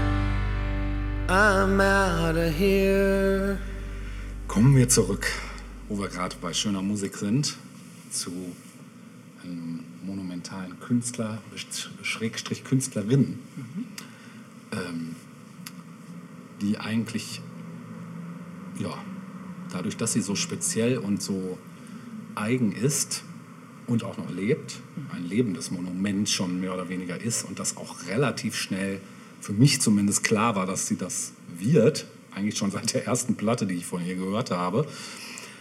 Äh, auch eine Künstlerin, die wir schon diverse Male in unseren Folgen haben auftauchen lassen, also mindestens zweimal, wenn nicht sogar dreimal, ich bin mir gerade nicht ganz sicher, ist diese Frau schon vorgekommen.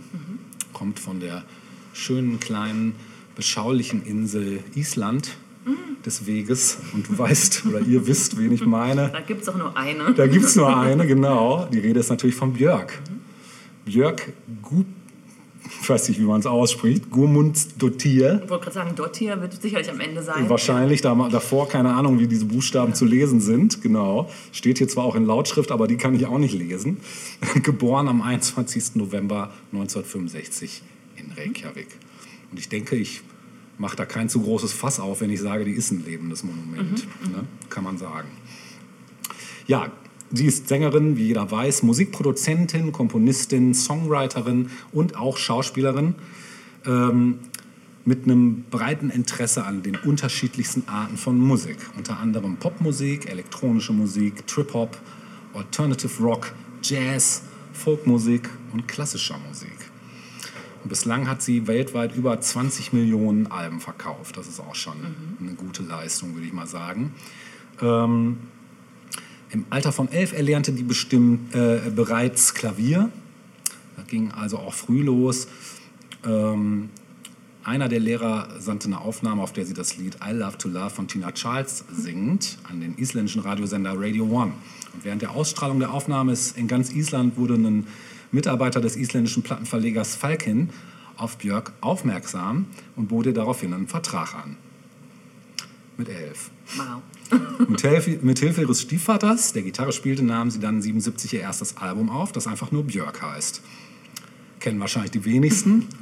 Ähm, Das enthielt verschiedene isländische Kinderlieder und Coverversionen populärer Titel wie zum Beispiel Fool on the Hill von den Beatles. Nett bestimmt, oder? Werden wir verlinken, da gibt es einiges im Netz zu finden. Ja. Das Album wurde ein großer Erfolg in Island, blieb außerhalb allerdings so ein bisschen unbeachtet, klar, weil es auch viel auf Isländisch war. Ja, und schon bald ähm, hat sie sich dann für Punkmusik interessiert und gründ, gründete mit 14 Jahren die Mädchen-Punk-Gruppe Spit and Snot.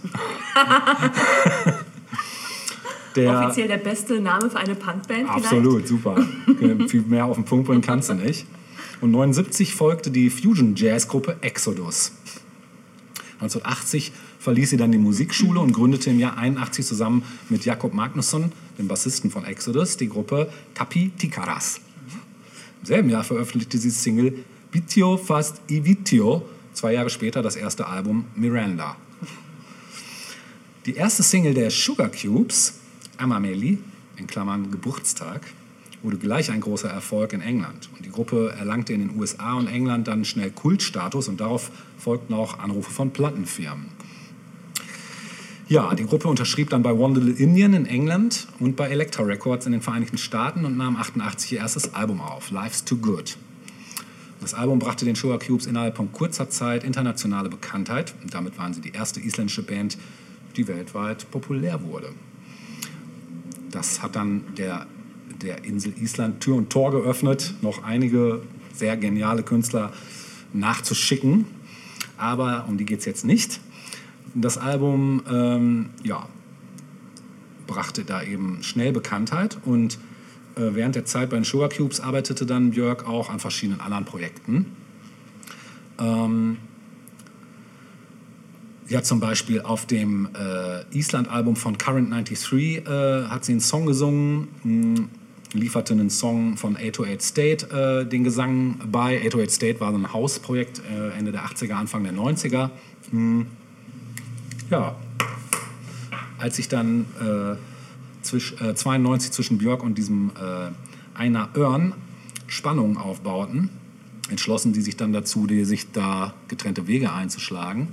Björk zog dann nach London und dachte über eine Solokarriere nach und begann mit Neely Hooper zusammenzuarbeiten, der schon Alben für Massive Attack zum Beispiel produziert hatte.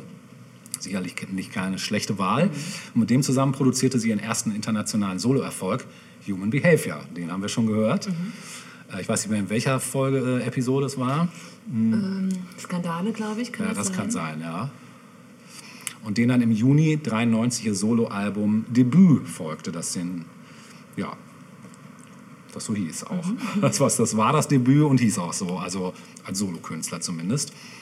Wurde von der Kritik sehr gut aufgenommen. Äh, vom New Musical Express äh, wurde es das Album des Jahres und erreichte in den verstein versteinigten Arten Platin-Status. Statin-Platus, wollen wir auch dabei bleiben. Das enthält sowohl Lieder, die Björk schon als Jugendliche geschrieben hatte, als auch solche, die zusammen mit Hooper entstanden sind. Ja, und das, äh, der Erfolg von Debüt veranlasste Björk dann dazu, verstärkt mit anderen Künstlern zusammenzuarbeiten. Zum Beispiel mit David Arnold am Track Play Dead, der im Film The Young Americans als Titelmusik verwendet wurde. Ähm, 94 ging sie dann zurück ins Studio, um am nächsten Album zu arbeiten. Diesmal halfen ihr zum Beispiel nicht nur Neely Hooper, sondern auch Tricky, Graham Massey von 808 State und der Produzent elektronischer Musik Howie B.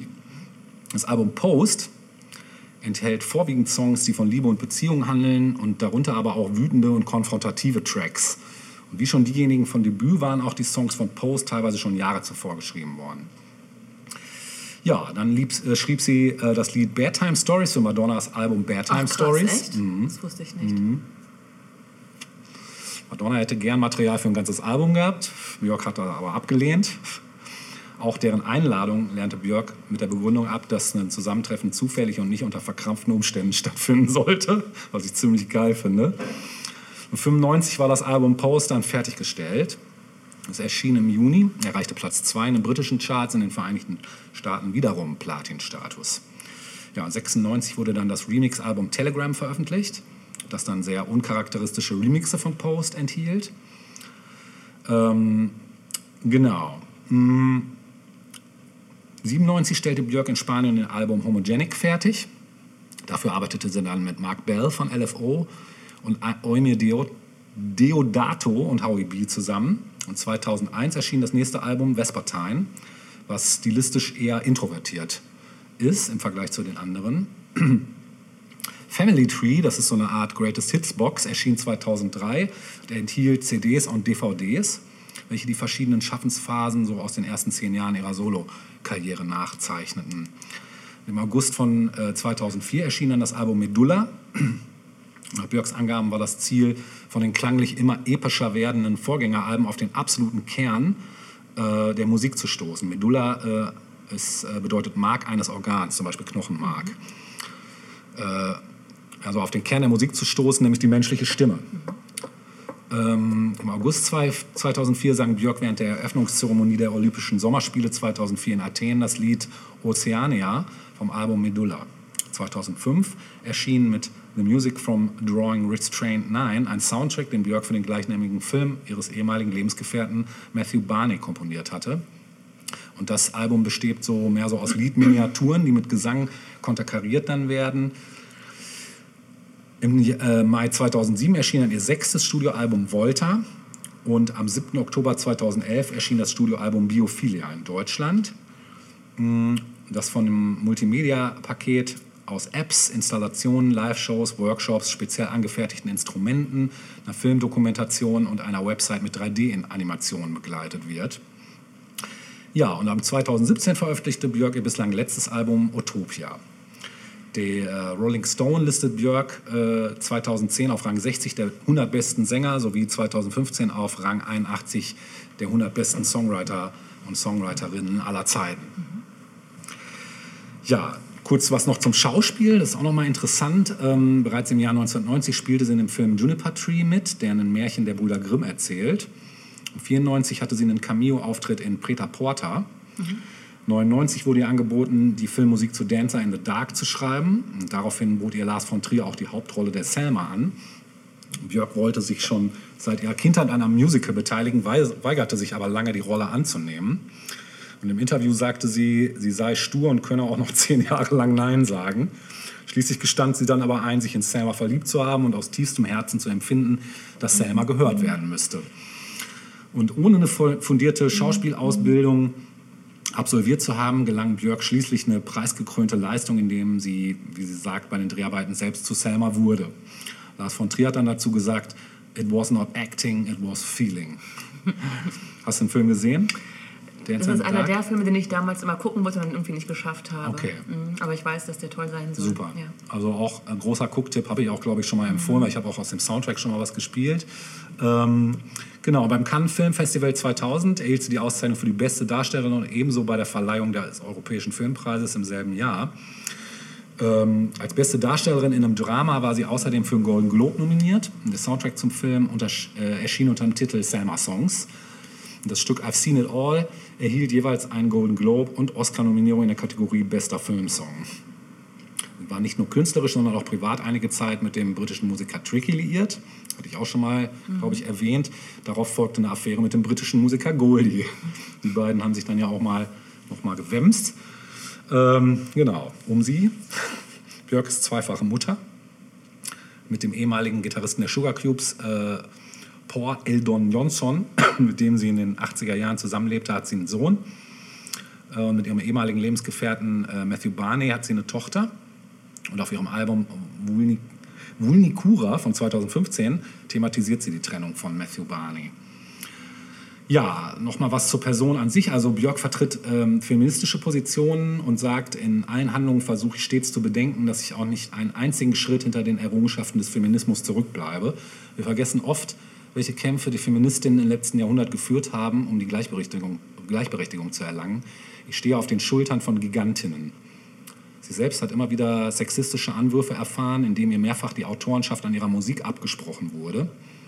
Zum Beispiel die Co-Produzentin Aka, die Björk zur Arbeit am Album Vulnicura hinzugezogen hatte, äh, bezeichnete die Musikpresse irrtümlich als Soul Pro- Producer, also als alleinige Produzentin des Albums. Damit stellte die Presse die Autorenschaft von Björk an der Musik in Frage.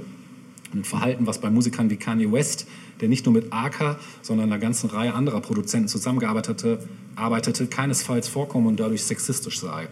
Ähnlich verlief die Fehlzuschreibung der Credits bei Björks Album Vespertine. Björk arbeitete drei Jahre lang an der Produktion des Albums. Matmos, das ist eine, ja, so eine Elektroniktruppe, fügten in den letzten Wochen noch etwas Percussion hinzu und wurden anschließend als alleinige Produzenten des Albums bezeichnet. Und trotz des Dementes von Matmos wäre das tatsächliche Ausmaß von Björk Autorenschaft und Produzentinnen-Tätigkeit von der Musikpresse nicht wahrgenommen worden. Als direkte Reaktion auf diese Vorkommnisse startete Antweg Reihe Ripati eine Visibility-Kampagne für elektronische Musiker, Musikerinnen bzw. Produzentinnen und kuratiert diese. Ja, das ist auch echt krass. Also es, ähm, ja, das sind so Sachen, die nimmt man erstmal so nicht unbedingt bewusst wahr, weil die werden jetzt auch so in der Presse nicht so groß man nicht breit mit, dass getreten. jemand außen genau. vor, äh, Ja. gelassen wurde. Hätte ich jetzt bei ihr auch so als allerletztes erwartet. Ne? Naja, äh, kurz noch was zu den Preisen, die sie so abgeräumt hat. 94 Brit Awards, International Female Solo Artist, dasselbe 96 und 98. 97 Musikpreise des Nordischen Rates. 1997 Falkenorden, der Ritter. 2010 Polar Music Prize. Und 2016 nochmal zum krönenden Abschluss Brit Awards International Female Solo Artists.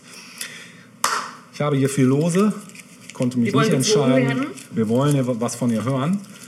Ich habe versucht, mal so möglichst breit zu fächern. Ist alles nur Solo-Work von ihr, ne? Nein, Aha. nicht alles. Gut. Na gut.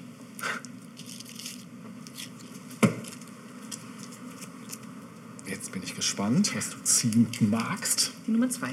Nummer zwei. Dann weiß ich, glaube ich, was das ist. Aber ich sage es nicht. Ha. Viel Spaß damit.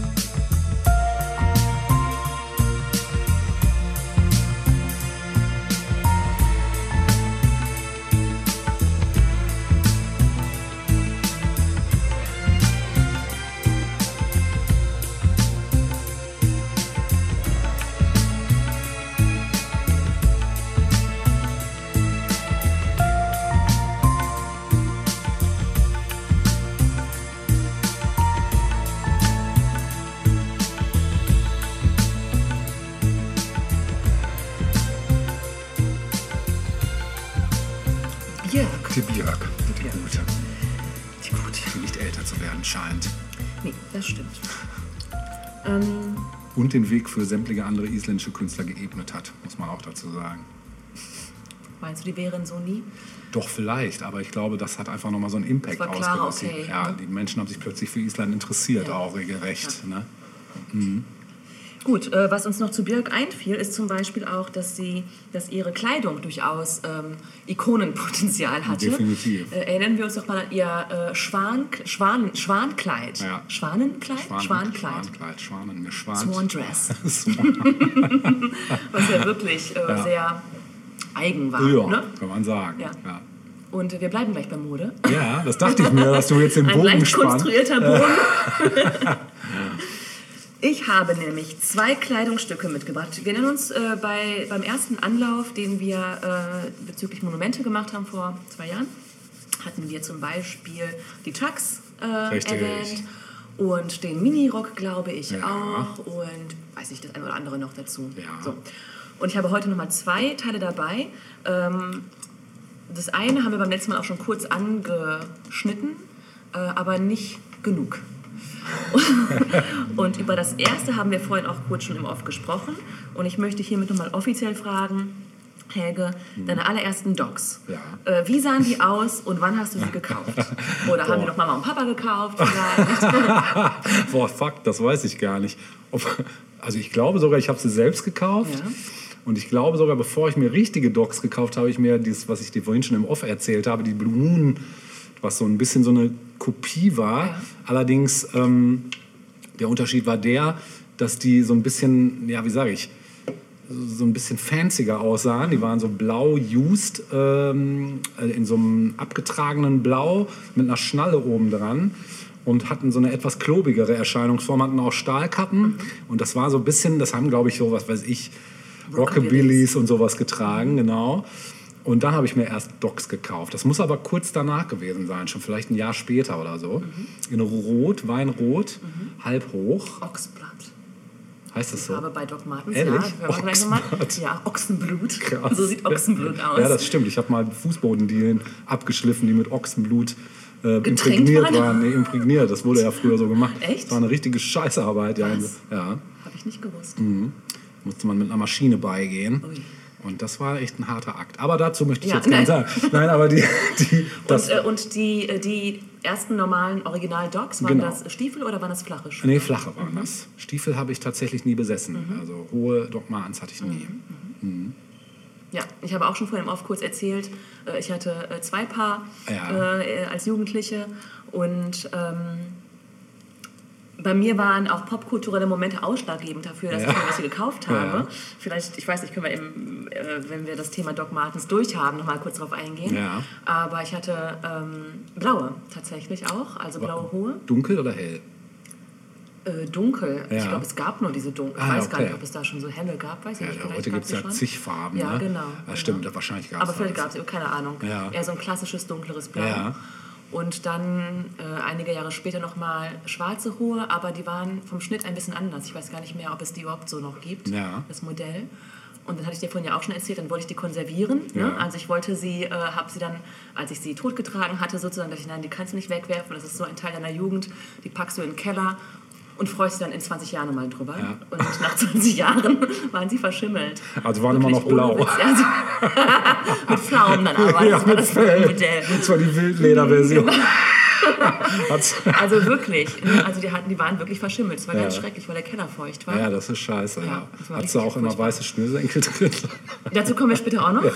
Ich war kein Nazi, falls du das nein, meinst. das war, war nur ein dummer Spruch. Nee, aber dazu kommen wir. Das ist ja, ja, ein okay. Stichwort, das du da bringst, Okay. weil darum geht es ja auch nochmal Ja. beim Thema Doc Martens. Aber gucken wir uns mal die Geschichte an, weil die war mir so vorher eigentlich nicht bekannt. Ja.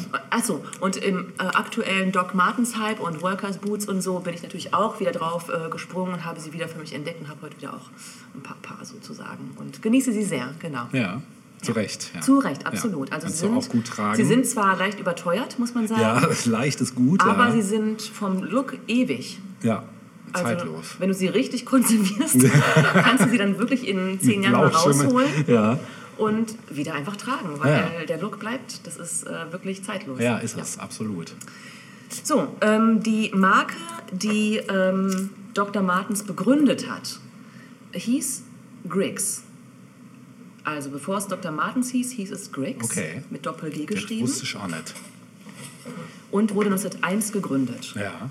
Also Krass. vor vielen Jahren.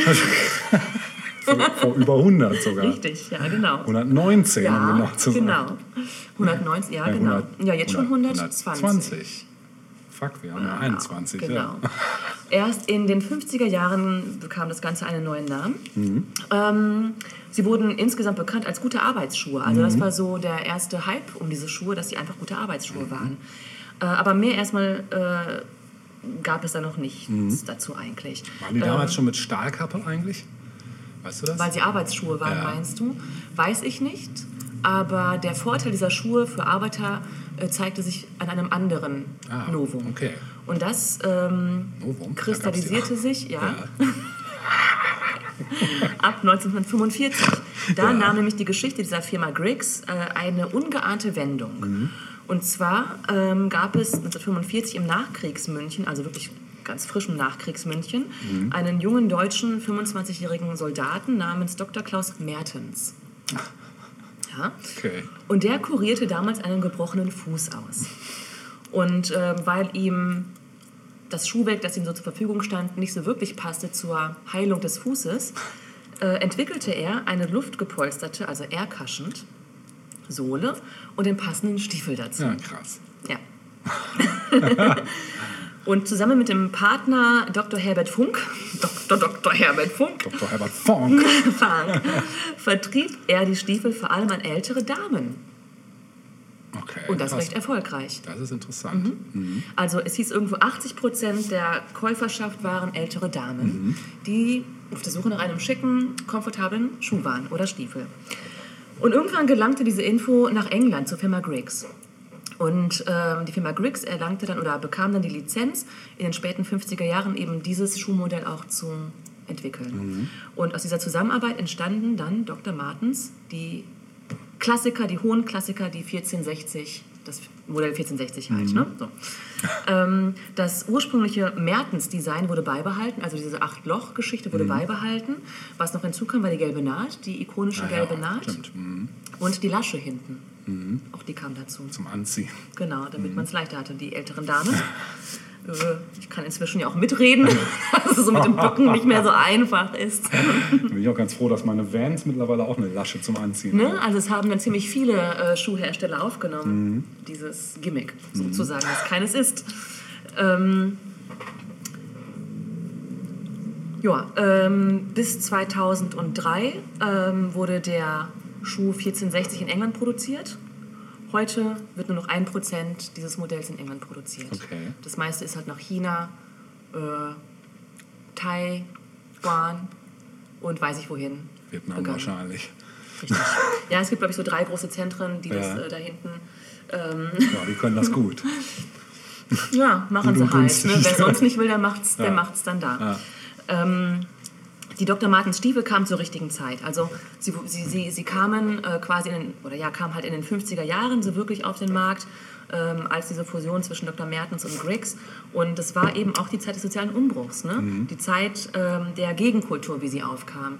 Und relativ schnell griffen Skinheads, also damals noch die klassenbewussten Nicht-Nazi-Skinheads, griffen diese Schuhe auf, um quasi ihre Klassenzugehörigkeit zu demonstrieren, weil es ja Arbeiterstiefel waren. Und ähm, weißt du, wer der erste Rockstar war, der sie öffentlich auf einer Bühne trug? Wow, Rockstar. Äh, sag mal, kannst du die Jahreszahl... Soll ich die Band nennen? Kannst du die Jahreszahl sagen vielleicht erstmal? Also hier ist jetzt keine Jahreszahl verbürgt, so, okay. aber in den 60ern. In den 60ern. Pff 60ern. Ich gehe mal davon aus, dass es irgendwie im Punk-Umfeld gewesen sein muss. Also, äh, naja, Punk in den 60ern war jetzt noch ah naja, nicht so nee, ausgereift, stimmt, aber von Attitüde so. definitiv Punk. Ja. ja. Die große Band außer den Beatles und den Stones, die rotzig frech waren. The Who. Ah ja, klar. Pete Townsend. Der, der, das war der erste Rockstar, Echt? der Dogs öffentlich auf einer Bühne getragen hat. Das ist krass. und das für ein Mod. Ja, ja, ja, genau. Auch das war so ein Ding. Also Mods haben das natürlich erstmal nicht getragen. Ja, gerade aber sagen. irgendwann sind sie halt auch, ja, man konnte sich dem ja nicht entziehen Ja, nee, irgendwann. Ne? Musste man ja irgendwie Farbe bekennen. Genau. Und in der ähm, Rockoper Tommy ne, Mhm. von The Who ähm, hat dann auch Elton John überdimensionierte Docks getragen. Du kennst vielleicht noch Ja, ja. das ein oder andere Bild davon. Ja, Ja, stimmt. Ähm, das ist ja krass. es ging dann alles relativ schnell. Glamrock, Punk, Ska, Goth, ne, alles recht Ja. unterschiedliche äh, Szenen, aber allesamt vereint durch Docs. durch Dogs. Ja. Äh, die Sex Pistols und äh, The Clash waren bekannt dafür, dass sie die Marke trugen. Ähm, n- und am Anfang gab es eben Dogs nur in England oder hauptsächlich in England. Und US-Bands, die in England auf Tour waren, nahmen dann Dogs mit, kauften sie dort und nahmen sie halt mit nach Amerika. Und weil dann auch ähm, man dann eben merkte, dass da auch offenbar US-Amerikaner ähm, scharf drauf waren, wurden ab 1984 Dogs dann auch endlich in den USA verkauft. Krass. Also davor noch nicht. Ähm, ja, und in den späten 80ern gab es dann den Hype um Grunge und Alternative Rock. Und da gab es dann da. Szenegrößen wie Eddie Vedder beispielsweise, der nur in Docs zu sehen war. Und auch Bridget Fonda und Matt, Dil- äh, Matt Dillon in äh, Singles Ach, trugen. krass. Das ist auch relativ prominent im Film, weil das so. Ähm, also Bridget Fonda findet das total toll, dass sie die gleichen Schuhe trägt wie ihr Lover. der, ähm, naja, sie eher so halbherzig ähm, wahrnimmt. Äh, also da spielen die Schuhe auch eine große Rolle. Ähm, ja, dann vorhin dein Einwurf, äh, welche Schnürsenkelfarbe. Ja, woran, woran, erkennt, wo- woran erkannte man in Skinheads die Mhm. Nazis waren und diejenigen, die keine Nazis waren? Also äh, Schnürsenkelfarbe weiß hieß es immer. Ne? Äh, für mich war auch immer weiß bekannt. Mhm. Ich weiß nicht, ähm, hier wurde jetzt auch nochmal rot genannt als Schnürsenkelfarbe für Nazis. War mir jetzt so Nee, das war mir eher für die Gegenfraktion so. Fand ich auch immer so, Mhm. ne? Also, ja. Rot war eher so die Redskin-Fraktion, Ne? dachte ich immer. Genau, ja. Ja. Also weiß war irgendwie immer klar. Ja. Und, äh, und, was Nazis wohl auch gerne ähm, getragen haben, ich kenne jetzt keine, die ich fragen könnte, ist die Farbe Ochsblatt, nämlich. Ah, Also, okay, krass. ja, die ja etwas gehabt, äh, ich- Bordeaux-artigen. Gut, dass ich keine weißen Schnürsenkel getragen Genau, genau. Ja, aber das ist ja auch, also, ne, inzwischen äh, hält daran ja auch schon keiner mehr, glaube Nee. ich. Nein.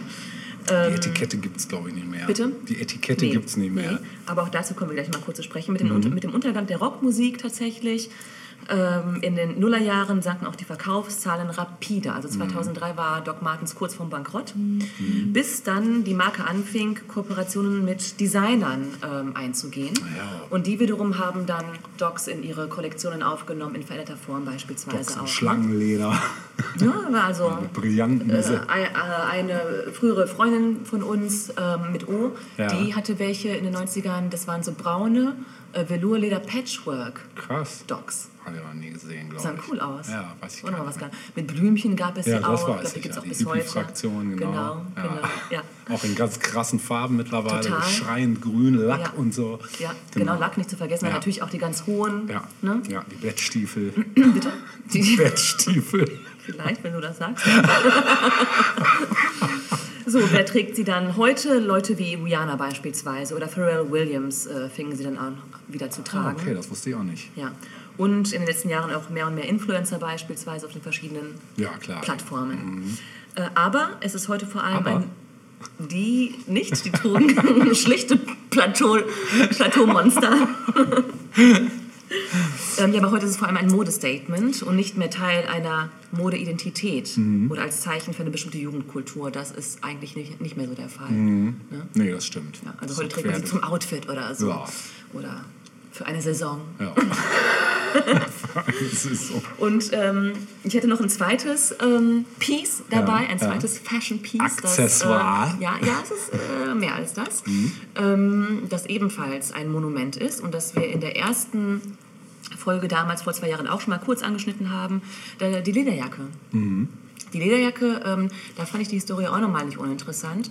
Da hatten wir nur angeschnitten, dass auch die Lederjacke Kultstatus natürlich hat. Ne? Aber die erste Motorradlederjacke, also es gibt ja verschiedenste Lederjacken in ihrer Ausführung, aber in den letzten, sag mal, 15 Jahren war es vor allem die klassische Lederjacke, die jeder oder Fake-Leder, was auch immer, es muss ja nicht immer Echtleder sein, ne?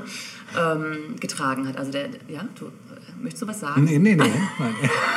Ich du so, mich etwa unterbrechen? sehe ich so aus. Ja. Ja, okay, nein, ich wollte mal ausnahmsweise nichts sagen. Du denkst nur sehr ähm, ja, ich denke sehr, mit. Ja. sehr rege. Ja. Äh, Also die klassische Motorradlederjacke ne, mit dem aufgeklappten Kragen Mhm. und mit den ähm, Schnallen. Schnallenelementen und so, Reißverschluss und so, ja. Dieses Modell wurde zuerst 1928 ähm, designt. Und zwar durch Irving Schott. Schott, die Marke gibt es auch heute Ja. noch für Lederjacken. Mhm, stimmt. Ähm, und die trug oder trägt bis heute den Namen Perfecto, also die perfekte. Äh, beeinflusst wurde das Design durch Fliegerjacken, also Ah ja. klassische Pilotfliegerjacken äh, aus Leder, die von Soldaten der US Air Force zu Beginn des 20. Jahrhunderts getragen wurden. Von Tom Cruise in Top Gun. Richtig, das kam dann später. Also das Modell hat dann auf jeden Fall durch Top Gun mal richtig Aufwind erfahren. Ähm, und das Novum war dann eben, dass äh, diese Jacke statt Knöpfe einen Reißverschluss hatte. Das gab es halt vorher in der Form so noch nicht. Und die erste klassische Motorradlederjacke von Schott wurde verkauft in einem Harley-Davidson-Laden für sage und schreibe 5,50 Dollar. Oh, ein Schnapper. Ja, in den 20ern halt. Ja. Ne? Da war, das war da vielleicht auch teuer. Ich weiß Stimmt, ja. Ähm, die hauptsächlichen Träger der Motorradjacke waren natürlich Motorradfahrer, die dann ihre Jacke auch mit Aufnähern ihrer Motorradgang bestückten. Kutten. Kutten. Genau. Ob das denn damals schon so hieß, weiß ich nicht. Wahrscheinlich nicht. Aber mit der Zeit wurden, wurde eben dieses Modell der Jacke immer beliebter und in den 50er Jahren begannen Hollywood-Stars die Lederjacke in Filmen zu tragen. Also Brando natürlich als erster in The Wild One. Ne? Mhm. Kurz darauf Jimmy Dean, wir hatten ihn schon in Rebel Without a Cause. Und äh, dadurch wurde die Lederjacke vermehrt mit Bad Boys assoziiert, Mhm. also dieses Bad Boy-Image. Ne? Ähm, Stephen McQueen trug sie dann in den 60er Jahren oder auch die Beatles fingen an, Lederjacke zu tragen. Das wusste ich zum Beispiel gar nicht. Passt nicht so richtig, nee, ne? Null. Ja. Aber passen eher Jacketts oder. Jacketts und später dann so äh, le- hier Wildleder, braune Ja, Wildlederdinger ja, genau. mit Pelz und Ja, Parker hätte auch gepasst. Pack. Ja, hätte auch noch gepasst, genau, aber Mhm. offenbar auch Leder. Ähm, aber auch die Bomberjacke wurde gerne getragen, Ah, das ja. Modell der Bomberjacke, Ja. zum Beispiel von James Stewart oder aber auch später von Harrison Ford als Indiana Jones. Ja, stimmt, ja. Hm? Ähm, welche Punkband hat, äh, hat welche Punkband hat man nie ohne Lederjacke gesehen? Ramones? Ja, die Ramones, genau. Und in den War 70er noch Teil, Jahren. der, die haben Bitte? die gar nicht ausgezogen, glaube ich. Bitte was? Die haben die auch zum Schlafen Mit nicht Sicherheit, ausgezogen. man, man sah sie nur darin. Ne? Ja. ja. Ähm, ab den 70er Jahren begannen dann auch Frauen vermehrt Lederjacke zu tragen. Blondie beispielsweise, Joan Jett. Mhm. Ja, auch- Joan Susi Quattro hat doch auch, Ja, glaube ich, sowas ja. getragen. Gianna ne? Gianna Nannini, genau. äh, Fonzie in Happy Days, wir hatten ihn schon beim Thema Hai, der weiße Hai, Jumping the Shark. Ne? Äh, auch der hat natürlich äh, Lederjacke getragen. Happy Days war zwar eine 70er Jahre Serie, spielte aber in den 50er Jahren, glaube ich. Ne? Metal Bands natürlich, Mhm, Klar. klar. das gehört dazu. Ja. Billy Idol, Ja, trug Auf Lederjacke. jeden Fall. Ähm, und wie du vorhin auch schon gesagt hast, eben natürlich Tom Cruise in Mhm. äh, Top Gun mit seiner Fliegerjacke. Das ein kurzer Abriss. Und ich hätte sogar noch einen Song zum Thema Lederjacke. Ja, geil. Dann Denn hau raus. Wir haben jetzt eine Weile keine Songs gehört, keine Das Stücke stimmt, gehört. Ähm, ich habe was Schönes rausgefunden. Es gibt natürlich auch genug Songs, in denen das Thema Lederjacke vorkommt. Worum man halt so schreibt. Ne? Ja, genau. Und die Band The Crips hat im Jahr 2013 einen Song gemacht, der nennt sich Leather Jacket Love Song. Geil. Dann hauen wir den mal raus.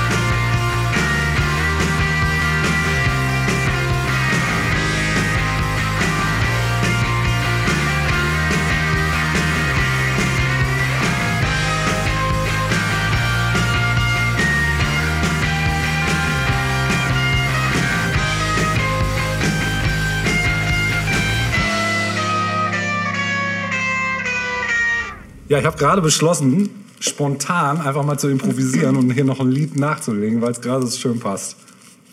Weil du mir den Ball da so zuspielst hier mit den Lederjacken. Es gibt tatsächlich auch einen Song über eine Lederjacke und zwar über eine ganz spezielle, nämlich eine Heavy Metal Kutte, den ich jetzt hinterherreichen Von möchte wem? von dem Berliner Künstler Romano mit dem gleichnamigen Stück Heavy Metal Kutte. Viel Spaß damit.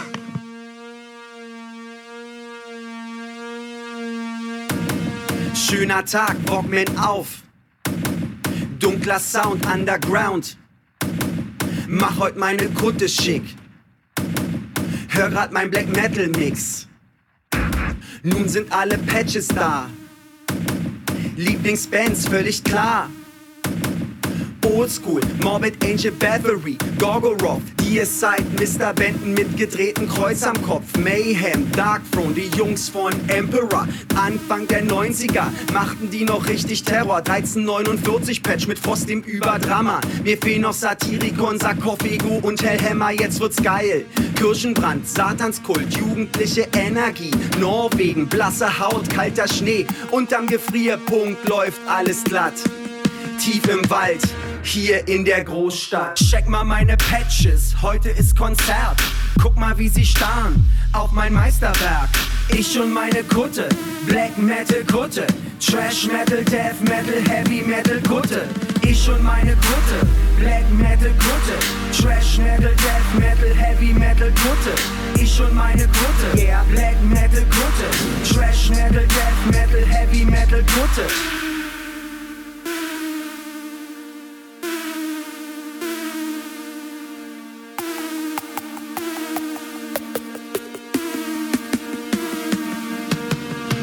Umgedrehtes Pentagramm.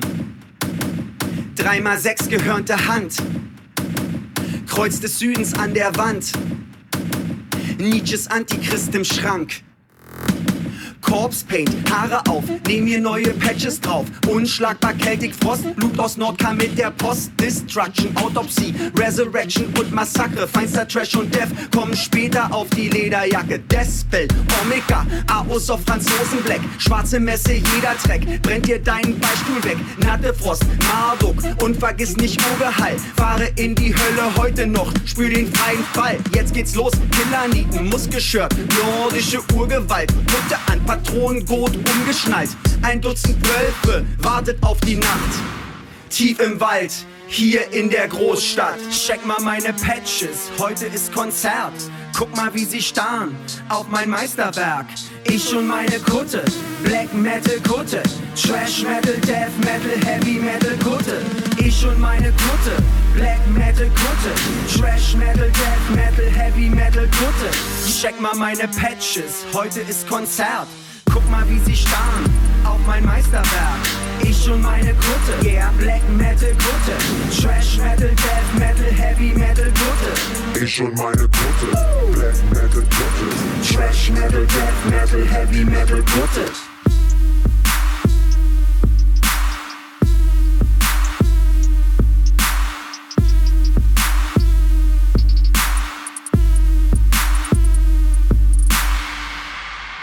Ich und meine Kutte. er und Vom- seine Kutte. er und seine Kutte. Auf jeden Fall müsst ihr euch das Video dazu reinziehen, das wir natürlich verlinken werden. Ähm, genau, so viel zum Impro-Teil der heutigen Sendung. Ich würde jetzt gerne noch, mein letztes Thema wird noch ein Film sein, auch ein absoluter Meilenstein, ein absolutes Monument, wird, werdet, wird mir jeder beipflichten, wenn ich die Namen erwähne, Ingrid Bergmann und Humphrey Burger. Casablanca. Natürlich. Natürlich. Ja. Sehr schön. Ja. Gute Wahl. Gute Wahl. Eine gute Wahl, ja, ja. Also ist halt auch einfach ein Film, den man, ja, den man einfach sehen sollte. Ne? Deshalb ähm, versuche ich das jetzt mal so ein bisschen runterzubrechen, nicht zu viel ins Detail zu gehen. Ähm, also es geht hier, äh, der Film ist von 42 übrigens und verbindet so Stilelemente des Melodrams mit denen eines Abenteuer- und Kriminalfilms, könnte man so im Groben sagen. Ne? Und entstand unter dem Eindruck des Zweiten Weltkriegs und enthält eine starke politische Komponente durch den Einsatz Hollywoods gegen das nationalsozialistische Deutschland, was für den Film nochmal sehr spricht auch.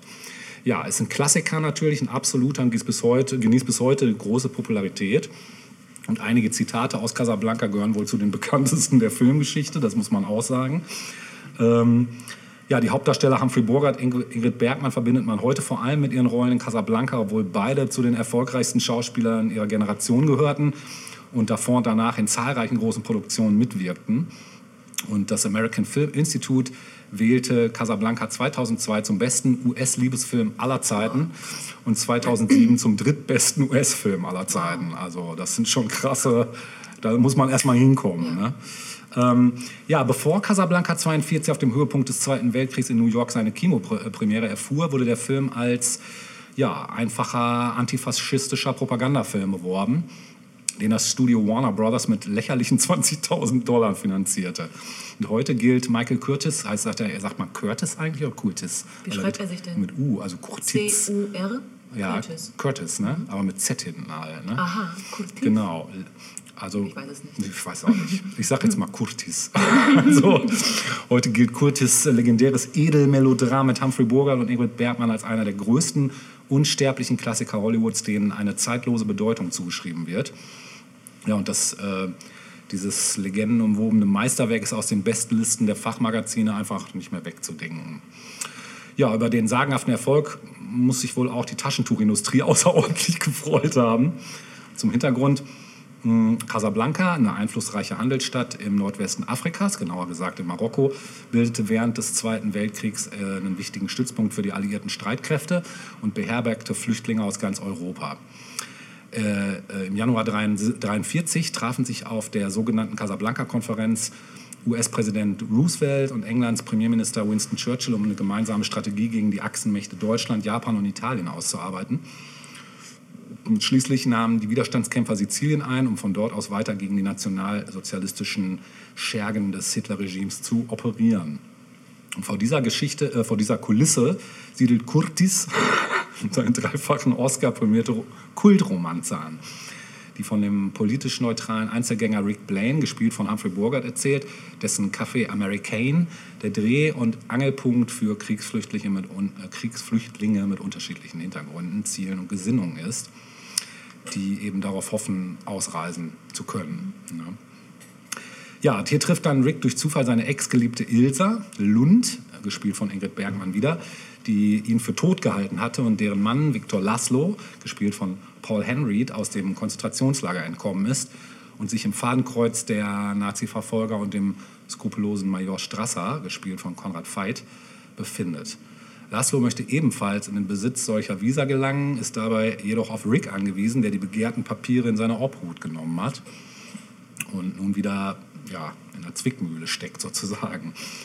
Verweigert er Laszlo die Visa, riskiert er dessen Leben und händigt er ihm diese aus, lässt er ihn mit Ilsa davonziehen, würde ihn zwar aus der Gefahrenzone befreien, gleichzeitig aber auch seine große Liebe, die er nicht vergessen kann, äh, verlieren. Und deshalb ist er hin und her gerissen, verständlicherweise. Hm. Ich möchte auch gar nicht äh, jetzt den ganzen Film vorwegnehmen, aber das ist so die grobe Rahmenhandlung. Und Casablanca dokumentiert eben die Gefühlswelt von Menschen, die bedingt durch äußere Umstände gezwungen sind zu handeln, ähm, eine Entscheidung zu fällen und das möglichst schnell. Das Herzstück des Films äh, ist eben dieses Beziehungsdreieck, Ilsa, Rick und Victor. Rick, ein so mit hadernder, hoffnungslos einsamer Zyniker, der jeden Tag Zeuge verschiedenster Schicksale wird, die seinen Weg dann irgendwie zwangsläufig kreuzen, während er an seinem Whisky nippt ist sich darüber im Klaren, dass eben seine Liebe zu Ilsa keine Zukunft hat und dass eine glückliche Beziehung zu ihr auf Illusionen aufbaut. Und er weiß, dass er Ilsa verlieren wird und hat schwer an dieser Tatsache zu schlucken. Und dennoch hilft er ihr und Viktor und verschafft letzterem das Ausreisevisum, weil er erkennt, dass er damit das Richtige tut. Und erst durch Viktor wird er, der mit Politik und dem Ganzen so nichts so richtig am Hut haben will, unausweichlich in so ein, ja, in so ein Kräftemessen äh, zwischen den Kriegssupermächten hineingezogen und gerät somit unter Zugzwang. Ja, und Ilsa, die ist das begehrenswerte Objekt so, die Frau zwischen diesen beiden Männern und für die Rick letztlich einen heldenhaften Liebesbeweis erbringt, indem er ihrem Mann das Leben rettet. Ricks Nachtclub, Café Americain, ist das Ballungszentrum solcher, ja, solcher Begebenheiten. Hm, Ebenso das Leben hätte schreiben können, Mm, Casablanco, äh, Casablanco. Ist auf jeden Fall kein Kitsch, sondern ja, ziemlich realistisch, eine ziemlich re- realistische Monument, äh, Monument, Momentaufnahme eines Ortes, den die Zeit vergessen hat, natürlich mit den Kunstgriffen, die so Kino eben zu bieten hat, so und den Freiheiten, die das Medium sich nehmen darf, ja. Da laufen so alle Fäden zusammen, da kommen die unterschiedlichsten Menschen aus unterschiedlichsten Gebieten der Welt zusammen und da liegen Hoffnung und Verzweiflung ziemlich nah beieinander. Und das Café ist so eine Welt für sich, in der es heißt, so zusammenzuhalten, unabhängig davon, wo man herkommt oder welchem Stand man angehört. Äh, oder eher einer Gesellschaft halt, welchen Stand man hat. Und eine Botschaft, die zwar im Besonderen, aber eben nicht ausschließlich zur damaligen Zeit äh, die Herzen der Zuschauer erwärmte. Ja, neben Humphrey Bogart, der als Barbesitzer äh, den Romantiker mit gebrochenem Herzen gibt ähm, und dennoch genauso cool und zynisch ist wie sein Privatdetektiv Sam Spade aus The Maltese Falcon und der ausdrucksstarken Bergmann mh, standen Paul Henry, Conrad Veidt, Peter Lorre und Kurt Boyce, einige Akteure vor der Kamera, die auch im wahren Leben vor der Tyrannei des Krieges nicht unberührt blieben und vor den Nationalsozialisten nach Amerika fliehen mussten. Casablanca gelang dann im Laufe der Jahrzehnte so der märchenhafte Aufstieg zum, vom wenig beachteten B-Movie zum Filmklassiker der Superlative und ist halt absolut sehenswert. Also kann man nicht anders sagen. Ja, ne? ja Louis Armstrong, spielt er mit? As Time Goes By. Ist das von Louis ist Armstrong? er da gar nicht nee, drin? nee. Dachte immer. Aber dann nimmst du mir vorweg, was ich jetzt spielen Ah ja, will. es gibt ja nur einen Song. ja, genau. Weil das möchte ich jetzt spielen. Das ist von äh, Dooley Wilson. ah, okay. Mhm. Und ähm, das hören wir jetzt.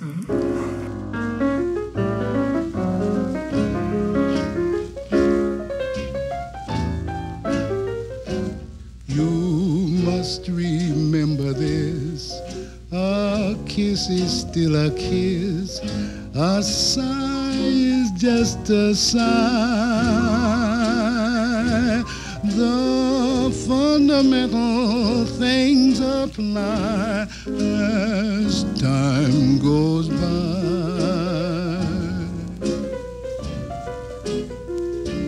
And when two lovers woo, they still say I love you. On you can rely. No matter what the future brings as time goes by.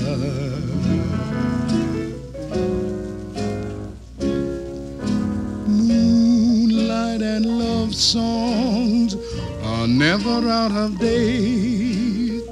Hearts full of passion, jealousy, and hate. Woman needs man, and man must have his mate that no one can deny. It's still the same old story. A fight for love and glory. A case of do or die. The world will always welcome lovers as time goes by. Moonlight and love songs are never out of date. Hearts full of passion, jealousy, and hate. Woman needs man, and man must have its mate that no one can deny. It's still the same old story. of fight for love and glory. A case of do or die. The world will always welcome lovers as time goes by. Sehr schöner Klassiker. Zeit vergeht, genau. Genau. Und das Lied selbst ist ja auch ein Monument. Ja, absolut. Ja. Gut, kommen wir zu unserem letzten Beitrag. Schon der Startnummer 7 oder so. 12. Zwölf. Mm, Es geht um eine Buchverfilmung. Und das Buch ist eigentlich das Monument. Und diese Verfilmung speziell ist jetzt vielleicht nicht so sehr das Megamonument, aber die Vorlage. Und erlaube es mir, dass ich trotzdem auf den Film eingehe. Denn er ist mein absolutes Feel-Good-Movie. Oh, okay. Äh, und jedem ans Herz zu legen, der jetzt in der düsteren Januarzeit, wo alles ganz schrecklich ist, wetterbedingt, Da bin ich schon, glaube ich, direkt ganz Ohr, Ähm, ja. wenn du das so sagst. ans Herz äh, gelegt. Ja. So. Ähm, es, die, die, die Buchvorlage ist äh, von dem uns allen geliebten Erich Kästner. Oh. Und zwar das doppelte Lottchen. Ach, geil. Das ist ein Roman, den Erich Kästner 1949 ähm, herausgebracht hat. Daran geht es, viele von euch werden es wissen, um zwei neunjährige Mädchen, äh, die Luise äh, Palfi aus Wien und die äh, Lotte Körner aus München. Und die sind erst einmal auf den ersten Blick, äh, was heißt Blick, ähm, sie sind na, sagen wir mal auf den ersten Blick sehr unterschiedlich, ähm, optisch aber wie ein Ei dem anderen, denn sie sind tatsächlich Zwillinge, was sie aber zu dem Zeitpunkt nicht wissen, denn sie lernen sich kennen in einem Ferienheim und stellen dann aber fest, dass sie bei der Geburt getrennt wurden Krass. als Zwillinge und nehmen sich nun vor, ähm, Mutter und Vater jeweils kennenzulernen. Also die eine wohnt bei Mutter, die andere beim Vater. Mhm. Ja. Und so wollen sie das jeweils andere Elternteil mal kennenlernen. Ja, und am Ende der Ferien vertauschen die Zwillinge ihre Rollen und so nimmt das Ganze dann seinen Lauf. Und ähm, es gab dann schon direkt eine Verfilmung 1950, also ein Jahr nach Erscheinen des äh, Buches. Und diese deutsche Verfilmung war ein riesiger Erfolg. Und seither gab es dann auch mindestens 14 Verfilmungen zu diesem Thema. Äh, ganz bekannt auch 1998 mit Lindsay Lohan in der Hauptrolle, in einer Doppelrolle. Äh, Dennis Quaid und Natasha Richardson spielten die Eltern. Aber ich möchte auf eine, äh, auf eine Verfilmung eingehen aus dem Jahre 61, nämlich die US-amerikanische Verfilmung The Parent Trap. Hm, krass, die kenne ich nicht. Und das ist so ein toller Film, Leute. Für jung und alt gleichermaßen Ja. alle dazwischen. Ähm, produziert wurde dieses Glanzstück von Walt Disney. Ach, guck und wo Walt Disney draufsteht, ist, Ist auch auch Gefühl und, Ja, kann man so sagen. äh, und alles, was dazu gehört, drin. Mhm. Die Regie führte ein Herr namens, namens David Swift. Und in der Hauptrolle haben wir als Doppelrolle Hayley Mills, Mhm. die damals ein großer Kinderstar war. Maureen O'Hara, Mhm. weltberühmt, insbesondere durch ihre Filme mit äh, ähm, John Wayne beispielsweise Ach, oder okay, auch ähm, Der ist. Göttler von Notre Dame.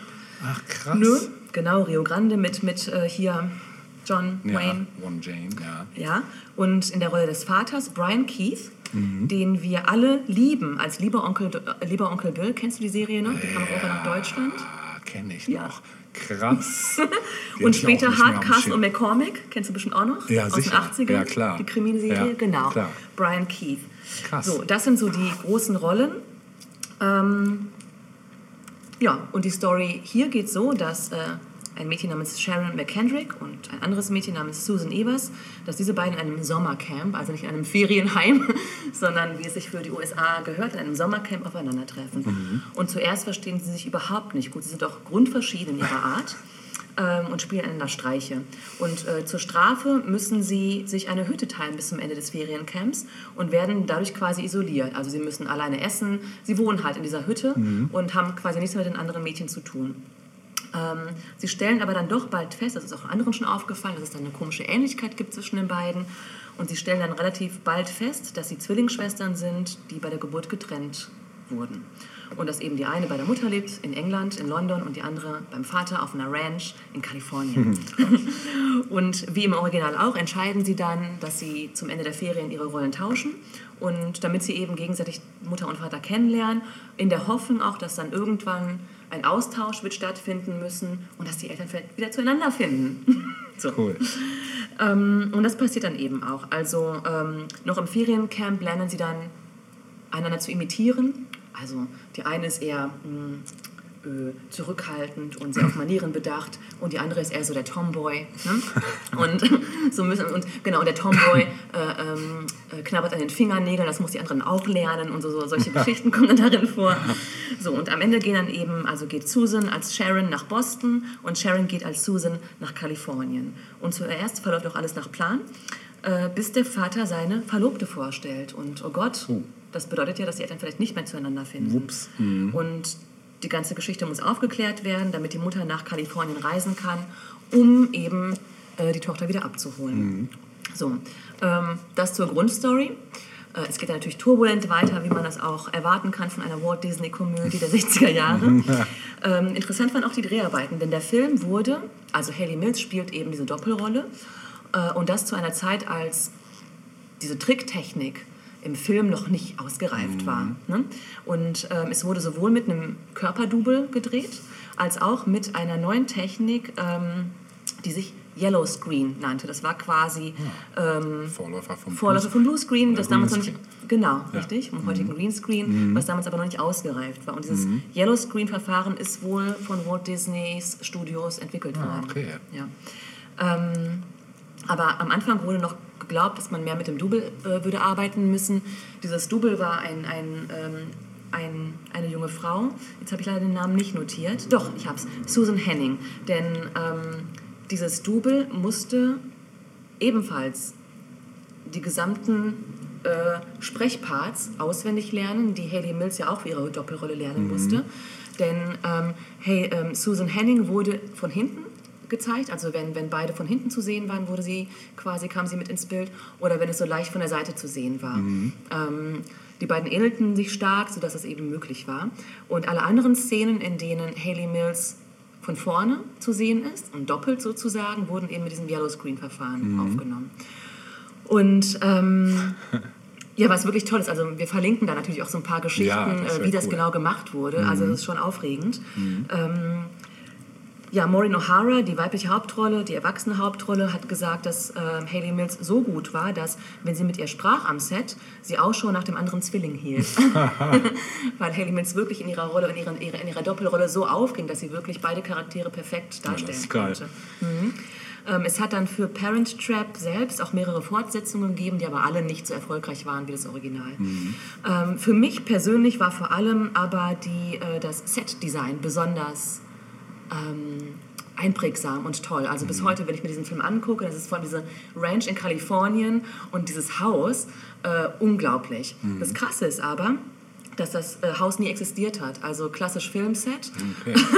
Die Ranch ähm, gehörte, oder diese vermeintliche Ranch des Vaters, ähm, war eigentlich die Golden Oak Ranch. Das war eine, eine Filmstudio-Ranch, die auch für andere okay. Produktionen genutzt wurde und eben auch für The, Parent Trap. Ja.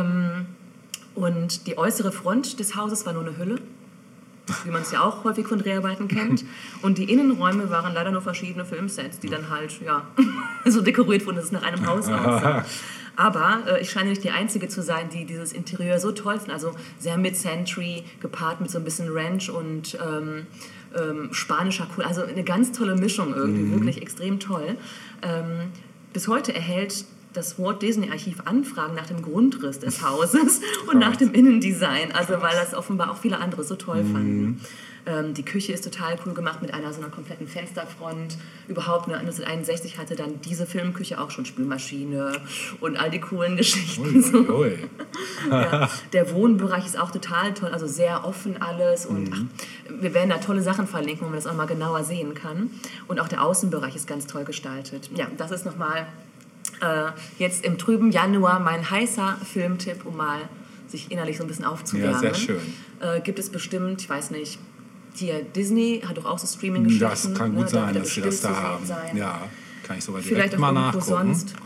Weil Hast du vielleicht- Disney gerade im Programm? oder? Ja, vielleicht kann ich mir den ja später anschauen. So, Parent Trap, ne? Ja. Im Deutschen übrigens der etwas sperrige Titel Die Vermählung ihrer Eltern geben bekannt.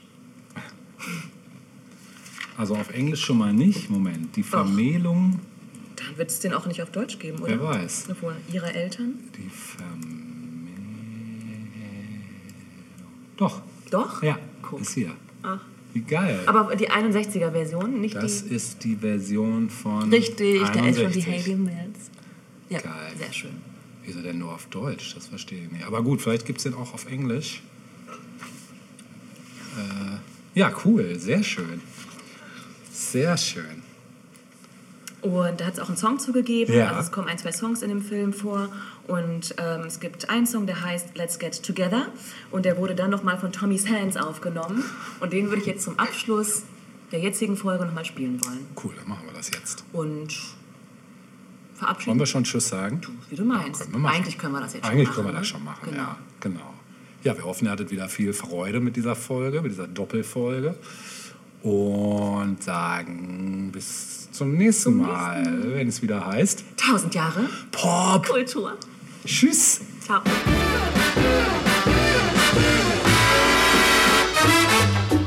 Let's get together, yeah, yeah, yeah. Why don't you and I combine? Let's get together, what do you say? We could have a swing in time. We'd be a crazy team. Why don't we make the scene Together, Whoa, whoa, whoa, whoa. Let's get together, yeah, yeah, yeah. Think of all that we could share.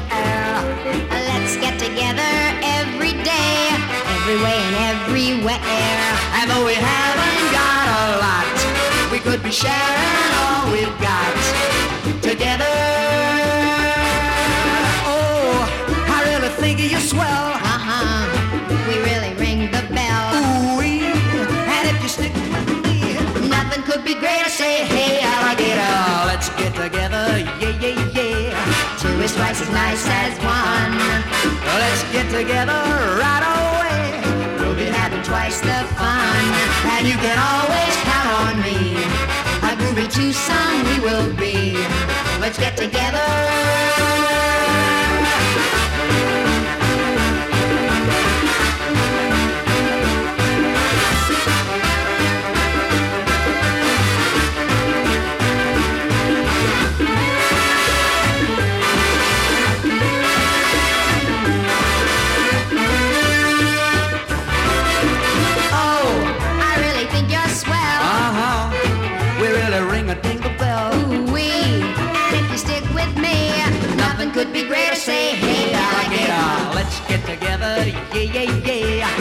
Is twice as nice as one. Let's get together right away. We'll be having twice the fun. And you can always count on me. A groovy twosome we will be. Let's get together.